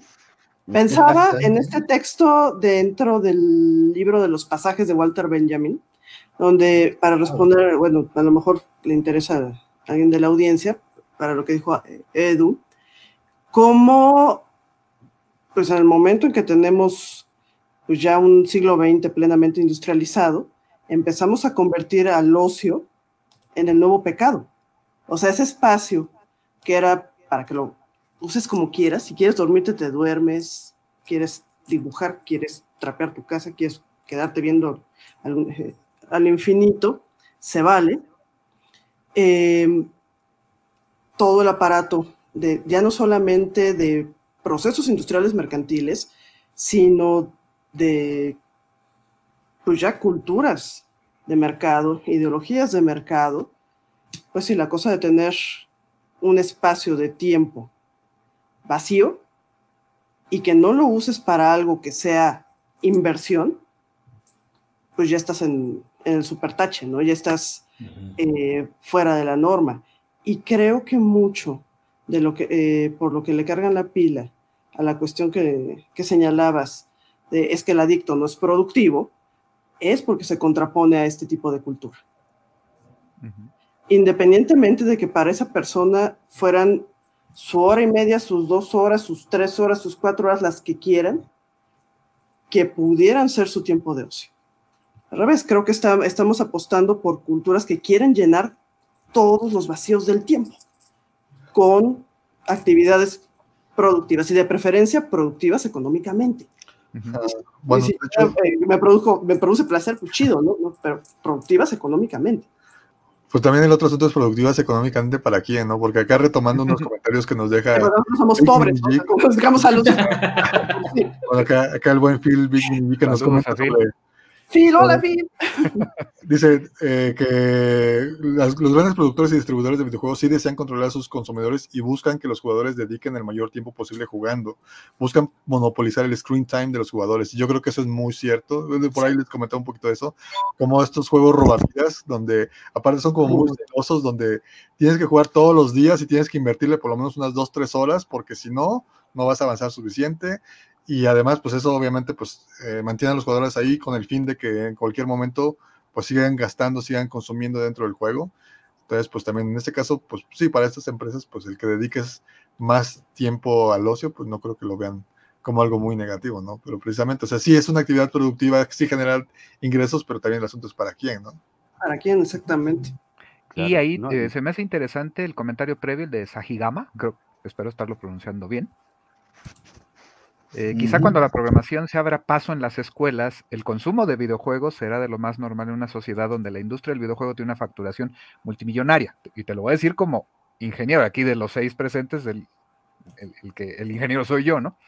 Eh, creo que el asunto no va sobre que la programación se abra espacio, pero algo que sí puede relacionarse de una manera muy interesante con la programación es precisamente la capacidad de crear juegos. Como, en muchas ocasiones eh, prácticas de escuela se tratan de crear juegos alrededor de conceptos, de aprendizajes específicos. Y entonces ahí también es donde las personas tienen la posibilidad de, explorar la idea de crear sistemas. Casarlo con un lenguaje de programación, con una herramienta de desarrollo, no necesariamente es eh, obligatorio, porque también pensemos que la industria de- del juego de mesa pues, está viviendo un renacimiento. Estamos en una época donde cada vez vas a ir encontrando más tiendas especializadas de juegos de mesa, cada vez ideas más interesantes. Por ahí este, eh, varios conocen a Jacinto Quesnel, pues el asunto de su término de juegos de supermercado, ¿no? Donde pues son de los muy conocidos, pero que en diversos aspectos ya son juegos viejos, ya son juegos con sistemas algo gastados. O sea, por ejemplo, hay un chorro de Monopolis, ¿no? Y lo único que te están cambiando en muchas ocasiones es la estética de la caja. Sí, pues a fin de cuentas es algo que la gente ya conoce, no es difícil de aprender si es que no lo saben y pues incluso yo con Monopoly creo que ese tipo de juegos son más por el dar un marco de convivencia social más que por el juego, sí, porque pues, en realidad las mecánicas no suelen ser muy refinadas, aunque también es parte de, de que a lo mejor la gente no conoce otra cosa, porque mucha gente Claro. le preguntas, ¿te parece un buen juego Monopoly o Turista o cualquier versión? Y te van a decir, ah, no, sí, sí, es muy bueno, ¿no? Pero pues, ¿qué otros juegos conoces? Y así como que, ah, no, pues, Uno, uno. ah, Y se asombran cuando le dices, y existe dos, y existe dos. Órale, eso, eso me voló la mente, ¿eh? Perdón, un poquito por el humor ahí, pero y en un descuido sale el 3 por ahí. Creo que No les des ideas, Pero que- Hoy Bueno, pensemos, eh. ahí retomo un poquito la, lo que fue este José Zagal cuando mencionaba el asunto del alfabetismo lúdico. Bueno, él lo llamaba ludoliteracy, lo- la traducción más cercana pues, es alfabetismo lúdico, y, y tiene que ver con eso, o sea, la capacidad no solo de jugar juegos, tampoco de sacarle significados, o sea, te pones a jugar este Death Stranding y empieces a ver una reflexión sobre este la necesidad de conexión de las personas en, nuestros tiempos, ya eso es una interpretación, es un segun- segundo nivel de alfabetismo y el tercero es el, el- el chido, crea tus juegos. Ahora, sabes que yo, yo quería retomar un poco lo que dijo Alex, de, a ver, si esto no fuera divertido, sería un, programa de reforzamientos y castigos y sería todo. Pero creo que hay una cosa que es fundamental aquí, que el juego nos conecta con la experiencia del placer, ¿sí? Eh, y de la diversión, y de algo que nos gusta mucho. Eh, ciertamente el juego tiene ese poder de gustar mucho y de hacer que tú eh, te seas seducido, ¿no? Y te quedes pegado jugando una, dos, tres, cuatro, cinco, seis horas, porque es una experiencia muy placentera. ¿Sí? Y ahí hay una cosa que es como muy fundamental de la experiencia del juego eh, en general y del videojuego en particular, ¿no? Estamos hablando de experiencias de mucho placer, ¿no? O de, de- mucho disfrute y mucha entretención. Y que, que creo, Edu, eh, siguiendo un poquito estas líneas, ¿no? Y el ocio como pecado, eh, creo que lo- los mismos juegos, hay algunos que ex- exaltan esta filosofía hi- hiperproductiva, ¿no? Pasa de nivel, cambia, cambia, cambia, rápido, rápido. Tienes lo que decía Draco, ¿no? Hay, juegos que ponen estas dinámicas. Tienes tanto tiempo para aprovechar la, la oferta, aprovecha la hora, eh, gasta tus diamantes, gana, gana. Muy en el, en la mentalidad, este, pues sí, capitalista, ¿no? Y hay otros juegos que van por el otro lado, que eh, fomentan el ocio. Hablábamos tras bambalinas un poco de Ghost of Tsushima, ¿no? ¿Mm? Que fomenta esta exploración y que los triunfos en Ghost of Tsushima es métete a las aguas termales y relájate. Y haz una pequeña meditación al respecto de lo que está pasando en tu vida. Los haikus, O sea, por ejemplo, ¿no? O Ujú. escribe un haiku, ¿no? ¿sabes? Entonces, a, a nosotros como psicólogos eso nos parece, wow, sí, por ahí vas, ¿no? De repente.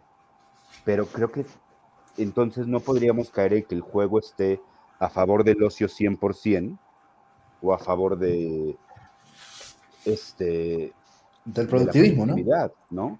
También lo hablábamos de, de estos, eh, de estas, eh, creo que lo comentó Rubén, no me acuerdo, Draco, de la gente que contrataban para farmear y, y- y pasar este horas en un videojuego. ¿Cómo era? Los, Sí, los Gold Farmers, bueno, que se hicieron muy famosos hace como 10, 15 años cuando, eh, bueno, alguien se dio cuenta que era rentable vender ítems en el World of Warcraft y entonces dijo, bueno, pues ¿qué voy a hacer? O sea, no solamente me voy a poner yo, sino voy a, a conseguir empleados para que estos objetos y los vendemos por dinero real.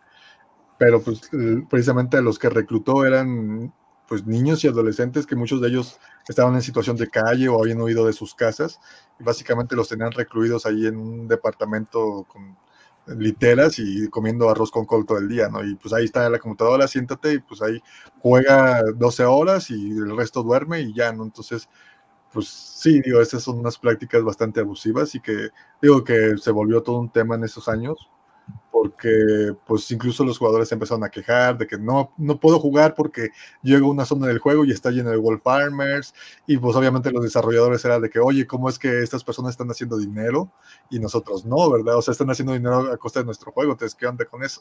Y bueno, ya después se empezó como a regular, a tomar ciertas medidas para evitar que eso pasara.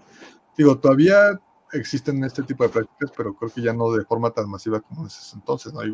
pero pues sí, precisamente ahí el tema era quiénes eran los que estaban haciendo este tipo de actividad. Es que también como se trabajó como abuso infantil, sí fue un mega escándalo. Pero en el momento en que eh, utilizan mayores de edad, eh, pues se reduce, pero no se elimina. No, y de hecho, también, los jugadores comprando las cosas en eBay, a mí me tocó topar con gente que eh, no es cierto que tienes esa armadura, perdón, no es espada. Es evidente que la compraste en eBay porque ni siquiera la sabes usar. Pero y fue horrible. Hay otro tema similar ahorita con Roblox, porque precisamente están, como es una plataforma donde hay muchos niños, también están viendo eso, ¿no? Porque no se puede generar dinero tan fácil, tienes que como vender una cierta cantidad de recursos y para poder cambiar la moneda, pero entonces lo que hacen es que hay quien dice, bueno, pues yo te lo compro a ti, te lo compro a ti, te lo compro a ti, y entonces ya entre todos juntos suficiente y yo sí lo cambio por dinero. Entonces también hay un tema ahorita de, de explotación ahí en esta plataforma que es parecida.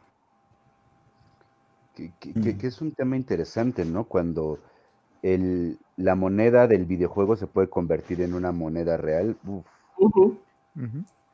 Sí, pero eso ya deja de ser un juego, se convierte en una especie de. Ajá, exactamente. De y digamos que ahí sí el juego es bueno, ¿no? Ahí sí sirve, ¿no? Cuando genera ingresos y cuando ya mueve economías, ahí sí es bueno. Sí, porque de ociosos. Eh, están ganando dinero. Están ganando dinero. y eso genera que una de las aspiraciones mayores de las personas que juegan sea llegar a ser gamer profesional, porque entonces ya no va a ser mal visto. Entonces ya voy a ser un miembro productivo de la sociedad y voy a poder generar dinero haciendo esto que tanto me gusta. Porque está y justamente creo que ahí se, se pierde un poquito ya no se vuelve divertido, ya se vuelve como estos juegos del hambre en donde si no llego, pues me la paso sumamente mal y me frustro y demás, ¿no? Sí, justamente en algunas definiciones de juego se, menciona eso de que eh, no hay un riesgo real, no implica una actividad productiva. Entonces, cuando sí lo implica, entonces, pues obviamente cambia el contexto, cambia, cambia la situación. No sé, cuando ya hay pagos, cuando ya hay pérdidas, cuando ya hay un compromiso, porque por ejemplo, si soy un jugador profesional, no puedo decir, ay, no, no tengo ganas de jugar, no voy a ir al partido, ¿no? no, o sea, ya, te pegan, ¿no? Entonces, igual, pero sí, por ejemplo, la aspiración también, ¿no? De ser un jugador profesional o de ser un streamer o ese tipo de cosas, ya aparte implica, pues, todo un estrés, ¿no? Pues, si realmente te quieres dedicar a eso, pues, eso es una chamba, o sea, no sé si cualquier cosa. Y, claro, cuánto lugar puede haber ahí, ¿no? Porque creo que es como el equivalente a a los que somos entre generación X millennials, que todos queríamos ser estrellas de rock y pues no había tantas, tanta gente que quisiera este, oír a tantas bandas. ¿no? y por ejemplo, eh, ahí está el cambio de política del, del gobierno chino hacia el videojuego, ¿no? Porque ahora el gobierno chino, y aquí me estoy basando un poco en uno de los artículos que están en este libro que compila Philip Pennick ¿no? Sobre el videojuego eh, desde el sur global, eh, el cambio de política y por qué ahora China es pro videojuego, bueno, tiene que ver con dos cosas. Uno, se dieron cuenta de que era un excelente business, ¿no?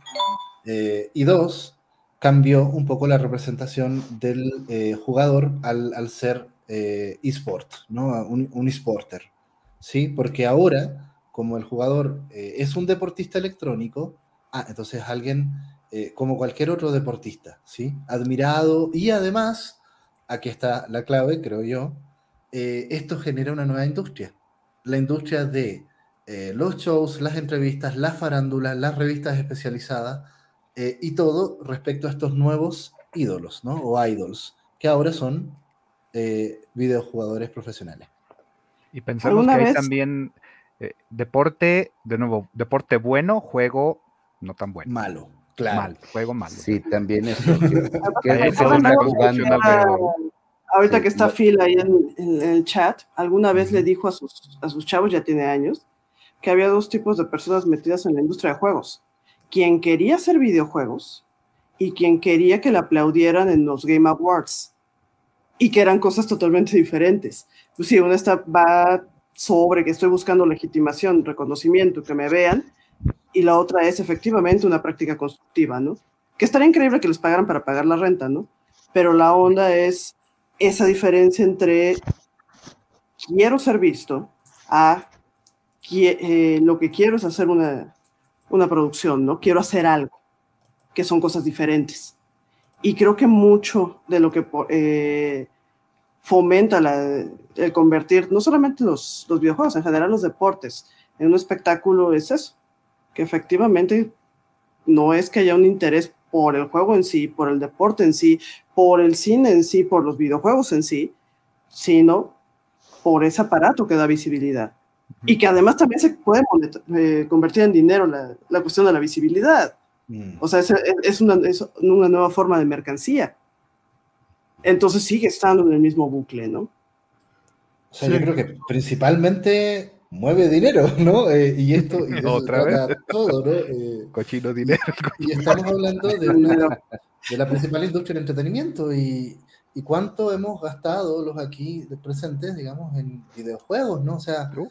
por supuesto, por supuesto aquí estamos hablando y, y además ahora no solo mueve dinero en términos de lo que yo gasto, porque si pensamos en el videojuego móvil, lo que está moviendo es eh, atención para que yo pueda ver la publicidad que me está tirando este videojuego gratuito a cada rato, ¿no? Sí, sí, por ahí en los comentarios también dice Phil que los videojuegos son solo un producto, un objeto. Bueno, sí, a fin de cuentas, el videojuego es una industria, o sea, y, el origen del videojuego es básicamente como un objeto comercial, ¿no? Y pues sí, a fin de, bueno, como les comentaba la vez pasada, también la evolución de los videojuegos también va mucho en ese sentido, en tratar de encontrar nuevas formas de monetizar o, nuevas formas para monetizar más, ¿no?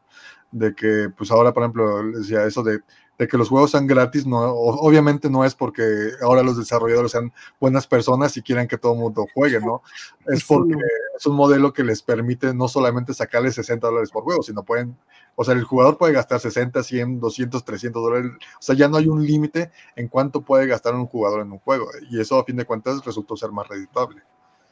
También, también va mucho por ahí. ¿Por qué estas plataformas nuevas? ¿Por qué estos nuevos tipos de juegos?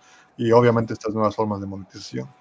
Y que, creo, perdón, este, Draco, ahí con lo que comentas, que justamente toda esta filosofía que es más que del videojuego, del marketing, del tiempo en pantalla, aumentar el tiempo en pantalla, ahí sí creo que hay un problema, porque las pantallas sí está demostrado que después de cierto tiempo, después de cierta intensidad, pueden generar daños a la salud.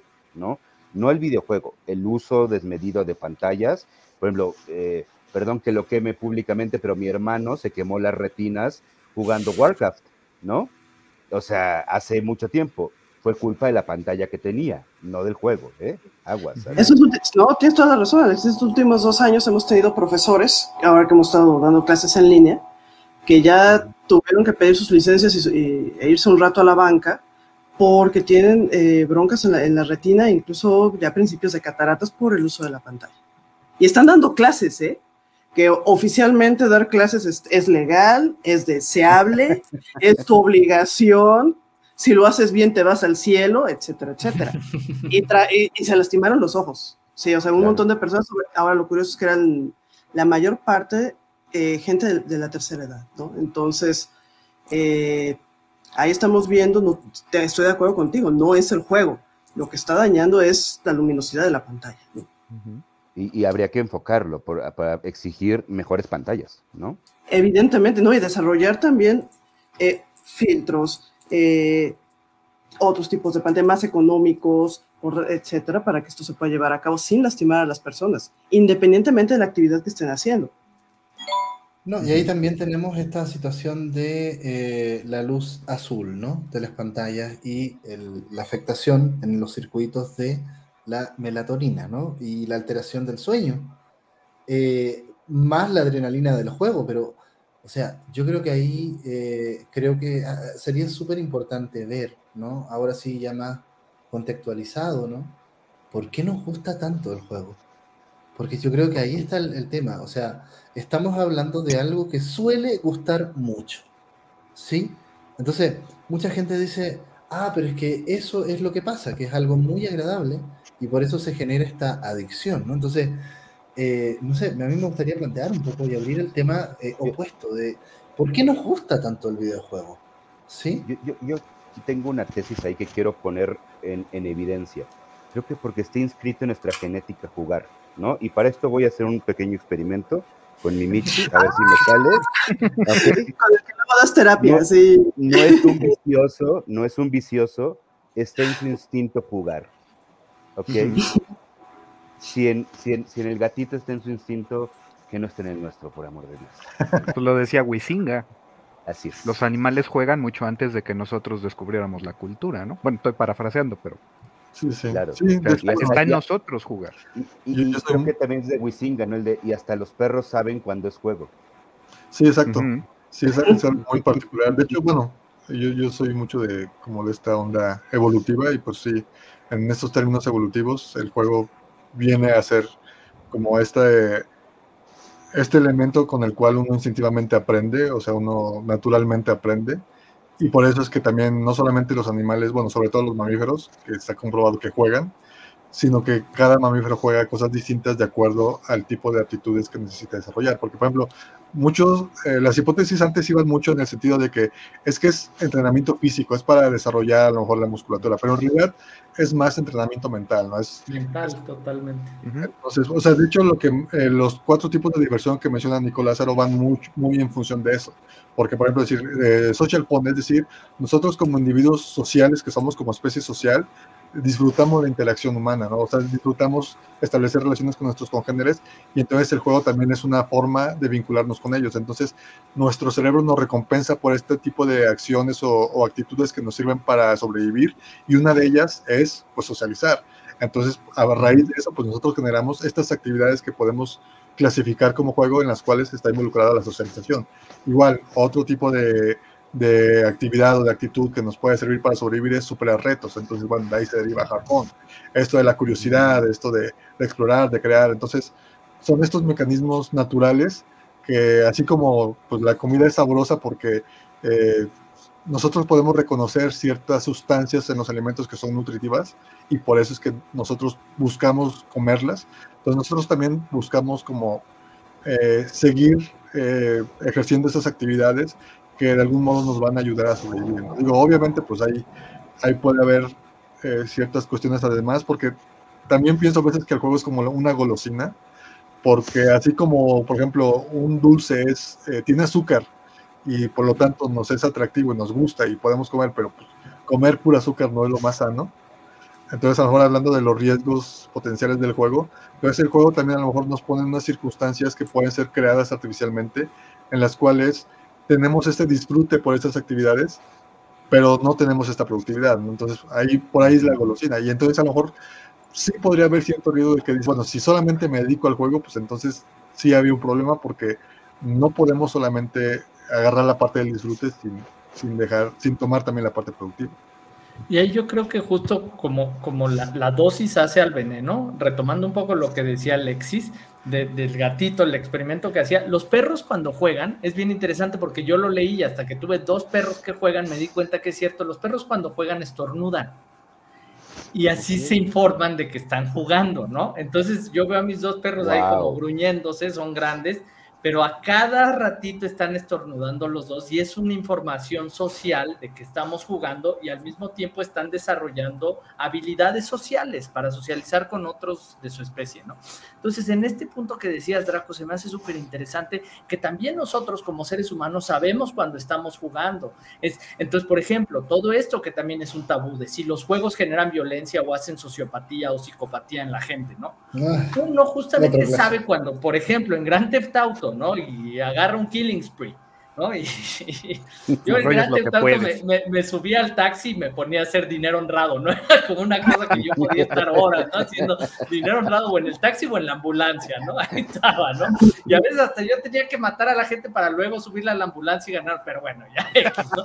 El punto al que voy con esto es que uno sabe que tiene una función social, no es, no es que yo porque mate en GTA voy a cancelar mi sistema de empatía. Al contrario, uno está aprendiendo cosas que sabe que no puede hacer en la vida real y que entonces ahí les puede dar como esa canalización y decir, ah, mira, la sociedad funciona de esta manera y yo lo estoy aprendiendo a través de la curiosidad, a través de la diversión, a través de la socialización, pero si no queda claro que hay una diferencia cuando nosotros los seres humanos estamos jugando y entramos en modo juego, modo entretenimiento, modo diversión, pues entonces estamos jodidos y no poder entender esa distinción de juego y realidad, pues se me hace...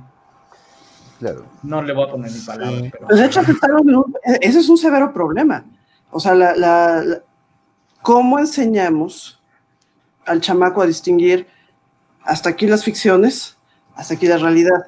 Me ponían los pelos de punta esta semana un artículo que estaba leyendo, no lo terminó, pero ahí lo tengo guardado, sobre eh, un estudio que hicieron en Estados Unidos, en Massachusetts creo, con niños de primaria, y cómo empezaban a tener muchas dificultades para poder diferenciar aquello que fuera real de aquello que fuera ficción. Y bueno, los niños, y déjame, yo no sé cómo estarán los padres también, ¿no? Pero creo que empieza a ser en general una, una distinción, más bien una diferencia que no está muy bien instaurada. Sabemos un montón de, de grupos de quejas con respecto a es que cómo están poniendo eso en pantalla si no es cierto que las personas X tengan esas actitudes. Espérate, es ficción. Es que, ¿por qué están haciendo? espérate, espérate. El, el, eh, chico de Harry Potter, este Daniel Radcliffe, es un actor y puede interpretar los personajes que quiera. No es Harry Potter porque Harry Potter es un personaje de ficción que no existe más que en la ficción. Esa diferencia que socialmente estamos empezando a ignorar y que estamos teniendo broncas para instaurar en, en la chaviza, redunda en no poder ver eh, esos límites, hasta dónde llega el juego y dónde empieza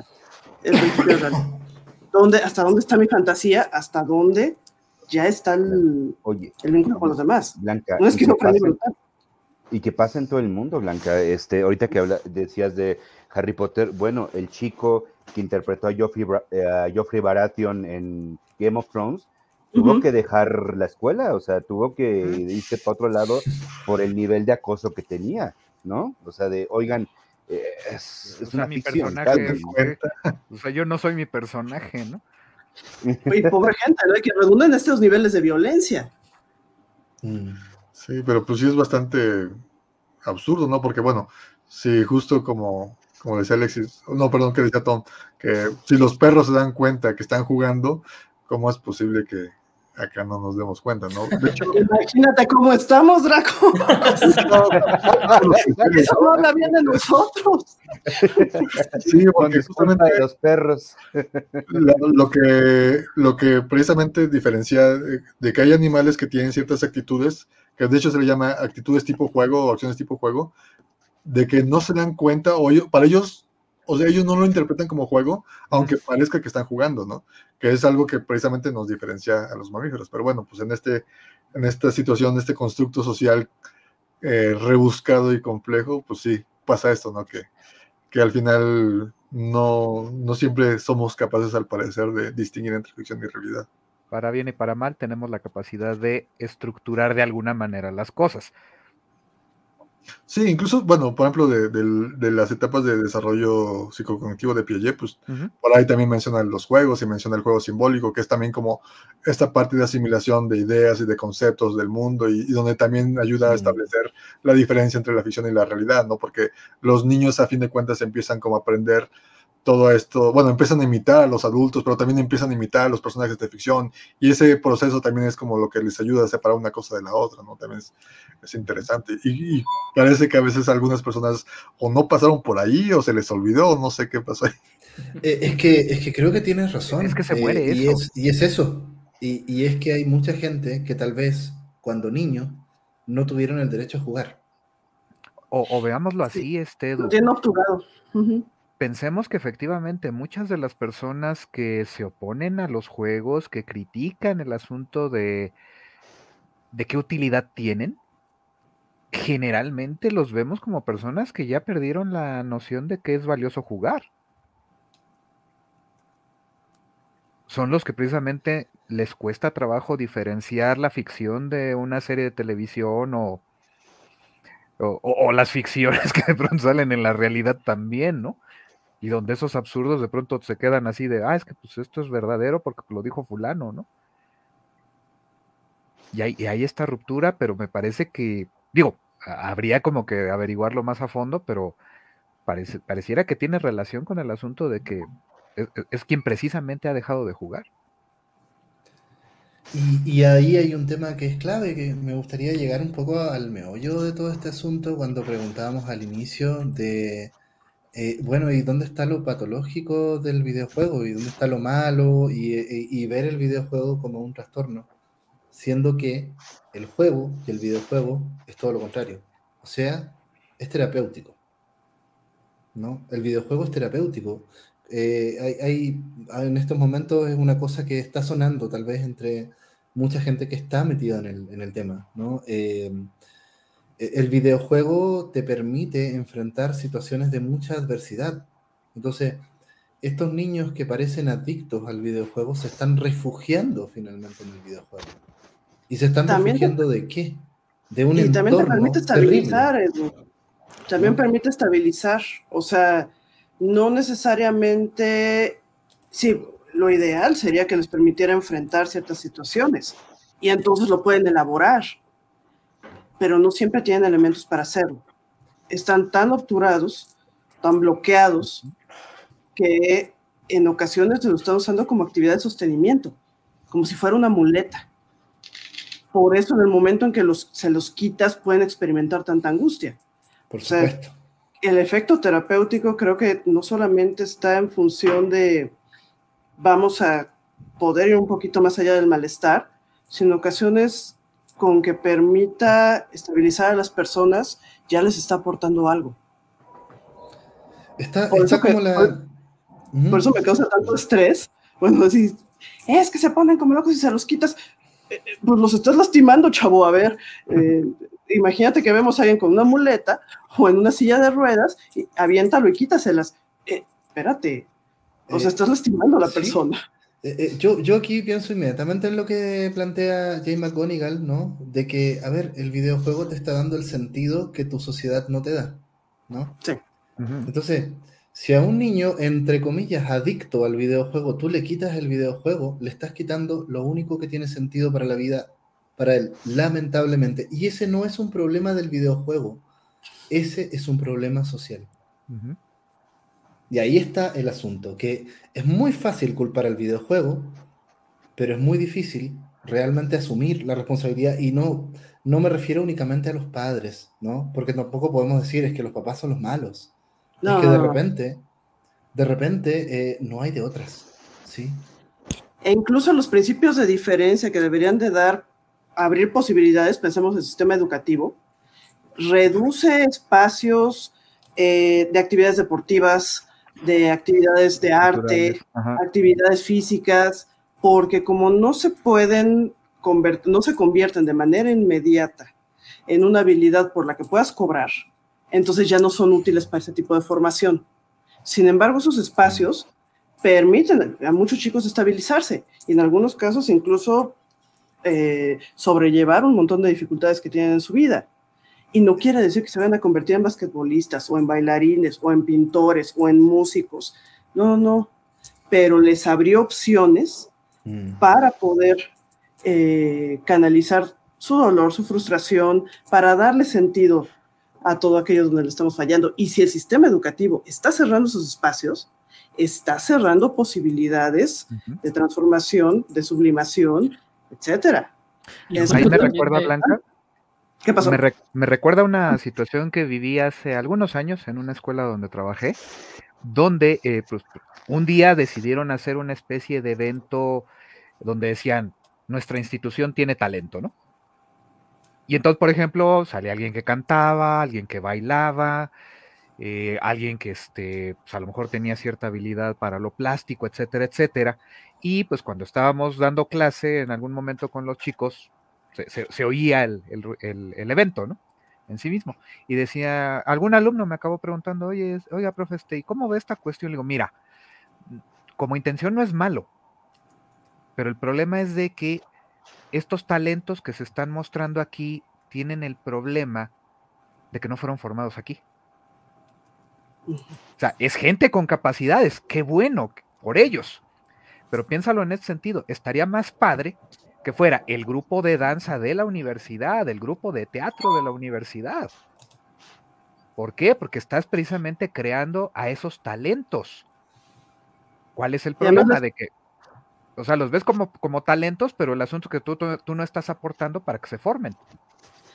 Y tampoco los estás vinculando con gente que tenga intereses eh, también cercanos, ¿no? o sea, el grupo de danza, el grupo, el grupo de lo que quieras, el grupo de juegos de rol, que también los empezamos a ver en las universidades, adiós, gracias.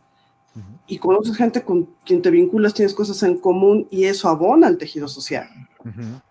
Y ahí como instituciones estamos fallando, pero de una manera bárbara.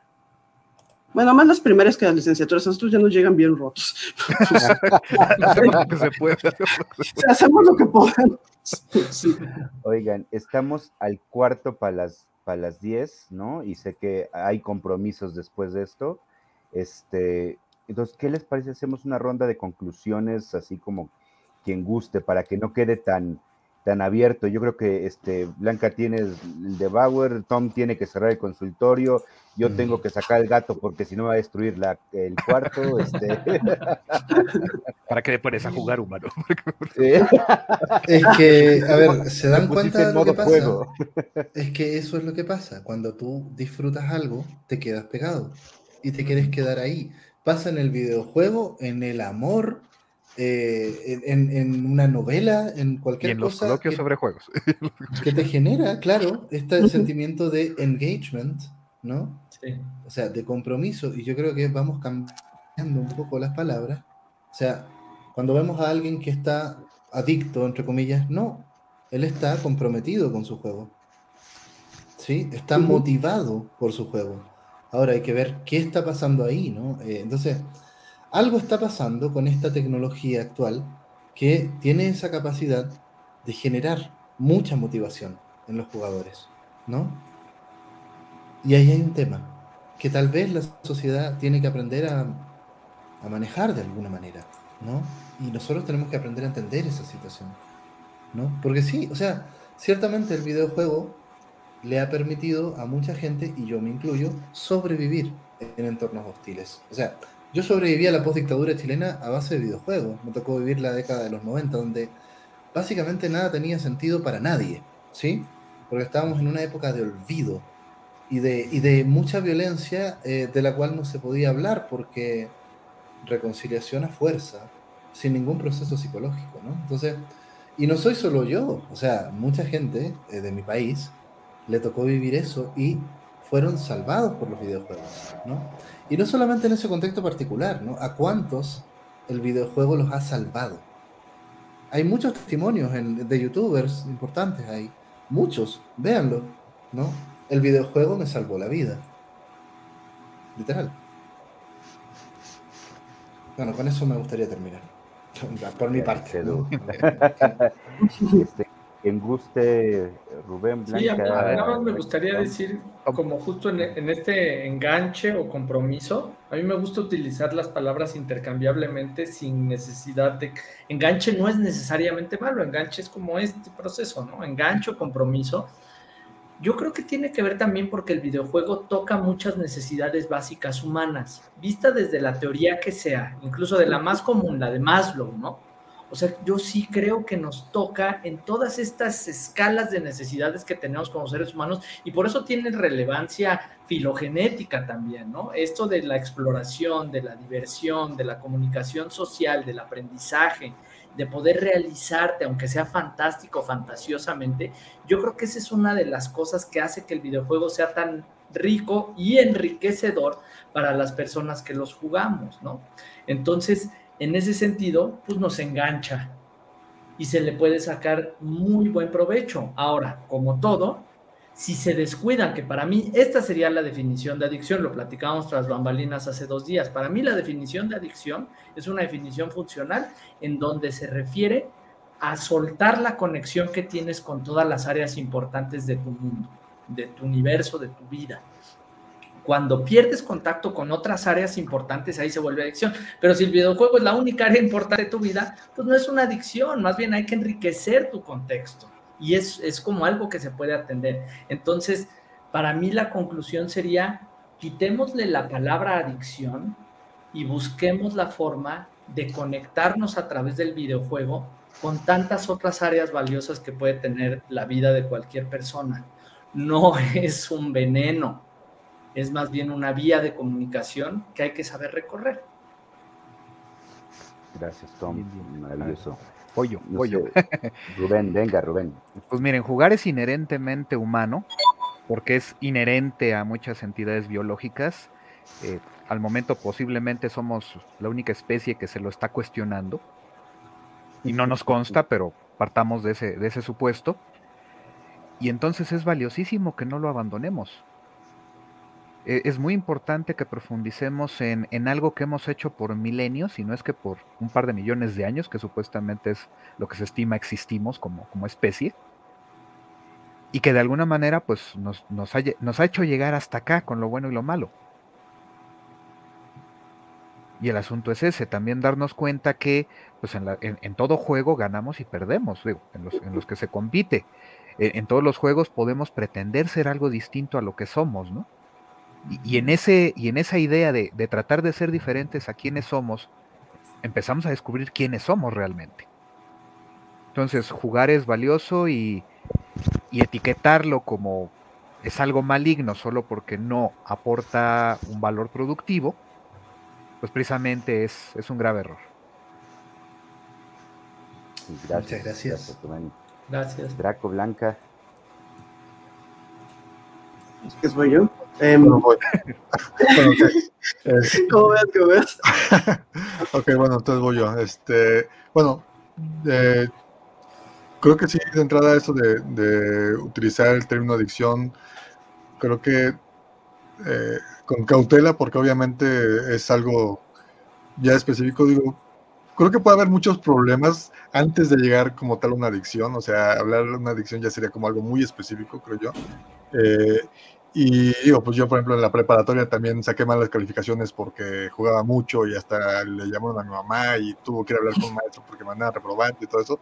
Entonces, digo, ese es un problema, ¿no? Digo, pero sin embargo, yo no considero que fuera un adicto a los juegos, era simplemente que pues sí había un desbalance y todo eso. Entonces, creo yo que los videojuegos sí pueden estar involucrados en estas situaciones donde puede haber como algo negativo, pero más ahí el asunto sería, los videojuegos son la causa y es donde... Eh, pocas veces, o si es que en alguna ocasión podríamos decir eso, porque en realidad, más bien el, videojuego, así como en otras, en otras situaciones, como la adicción a la comida, pues no es que la comida sea mala, es simplemente que el sujeto está en una situación en la cual está teniendo un consumo problemático, ¿no? Y, y, ahí es donde lo que hay que atender no es como quitarle los videojuegos y ya, sino más bien qué son las circunstancias que están tu alrededor que están causando todo eso. Entonces yo creo que pues yo creo que yo también soy de la idea de que nada es completamente bueno y nada es completamente malo, incluyendo los videojuegos. Entonces, yo creo que sí es, sí es válido preguntarnos si, si puede haber algo negativo allí, como pusimos, y, y, pues atenderlo en caso de que sea así, pero, pero sí, creo que hay que ser prudentes con el uso de los términos. Y ya. Gracias. ya cerramos, ¿no? O sea, estoy de acuerdo. Eh, creo que tenemos que tener cuidado con el término adicción creo que no, solo, no solo la población en general, sino instancias que se supone deberían poder responder por qué pasa con, con los aparatos sociales a partir de condiciones de salud, en realidad están siendo muy irresponsables al usarlo a la ligera, al usarlo sin pruebas y además atravesado por una es una visión súper moralizante, ¿no? Cuando el juego es, híjole, creo que es una de las máximas pruebas de que alguien quiere vivir. Creo que es de veras voluntad de moverse, voluntad de hacer y, y voluntad de rebelarse contra la posición de objeto, contra el estar atrapado, contra aquello que te lastima. O sea, creo que el, el juego de verdad es un acto de rebelión y que es un acto de rebelión que apuesta por la vida y aquellos que los diseñan, aquellos que abren los, eh, los, espacios para que otras personas lo puedan hacer, creo que de verdad deberían sensibilizarse con respecto a estas implicaciones que puede tener la, actividad de juego. No importa si es un juego difícil, un juego fácil, si tienes mucho presupuesto, si va a ser un juego de capacitación o va a ser un juego de entretenimiento, el lo que sea. ¿Qué pasa cuando tú tienes suficiente visión como para generar este espacio donde el otro puede llegar a construir, donde el otro tiene la posibilidad de rebelarse contra sus condiciones de vida, ¿no? Entonces, eh, creo que hay que, en muchos sentidos, reivindicar la actividad de juego.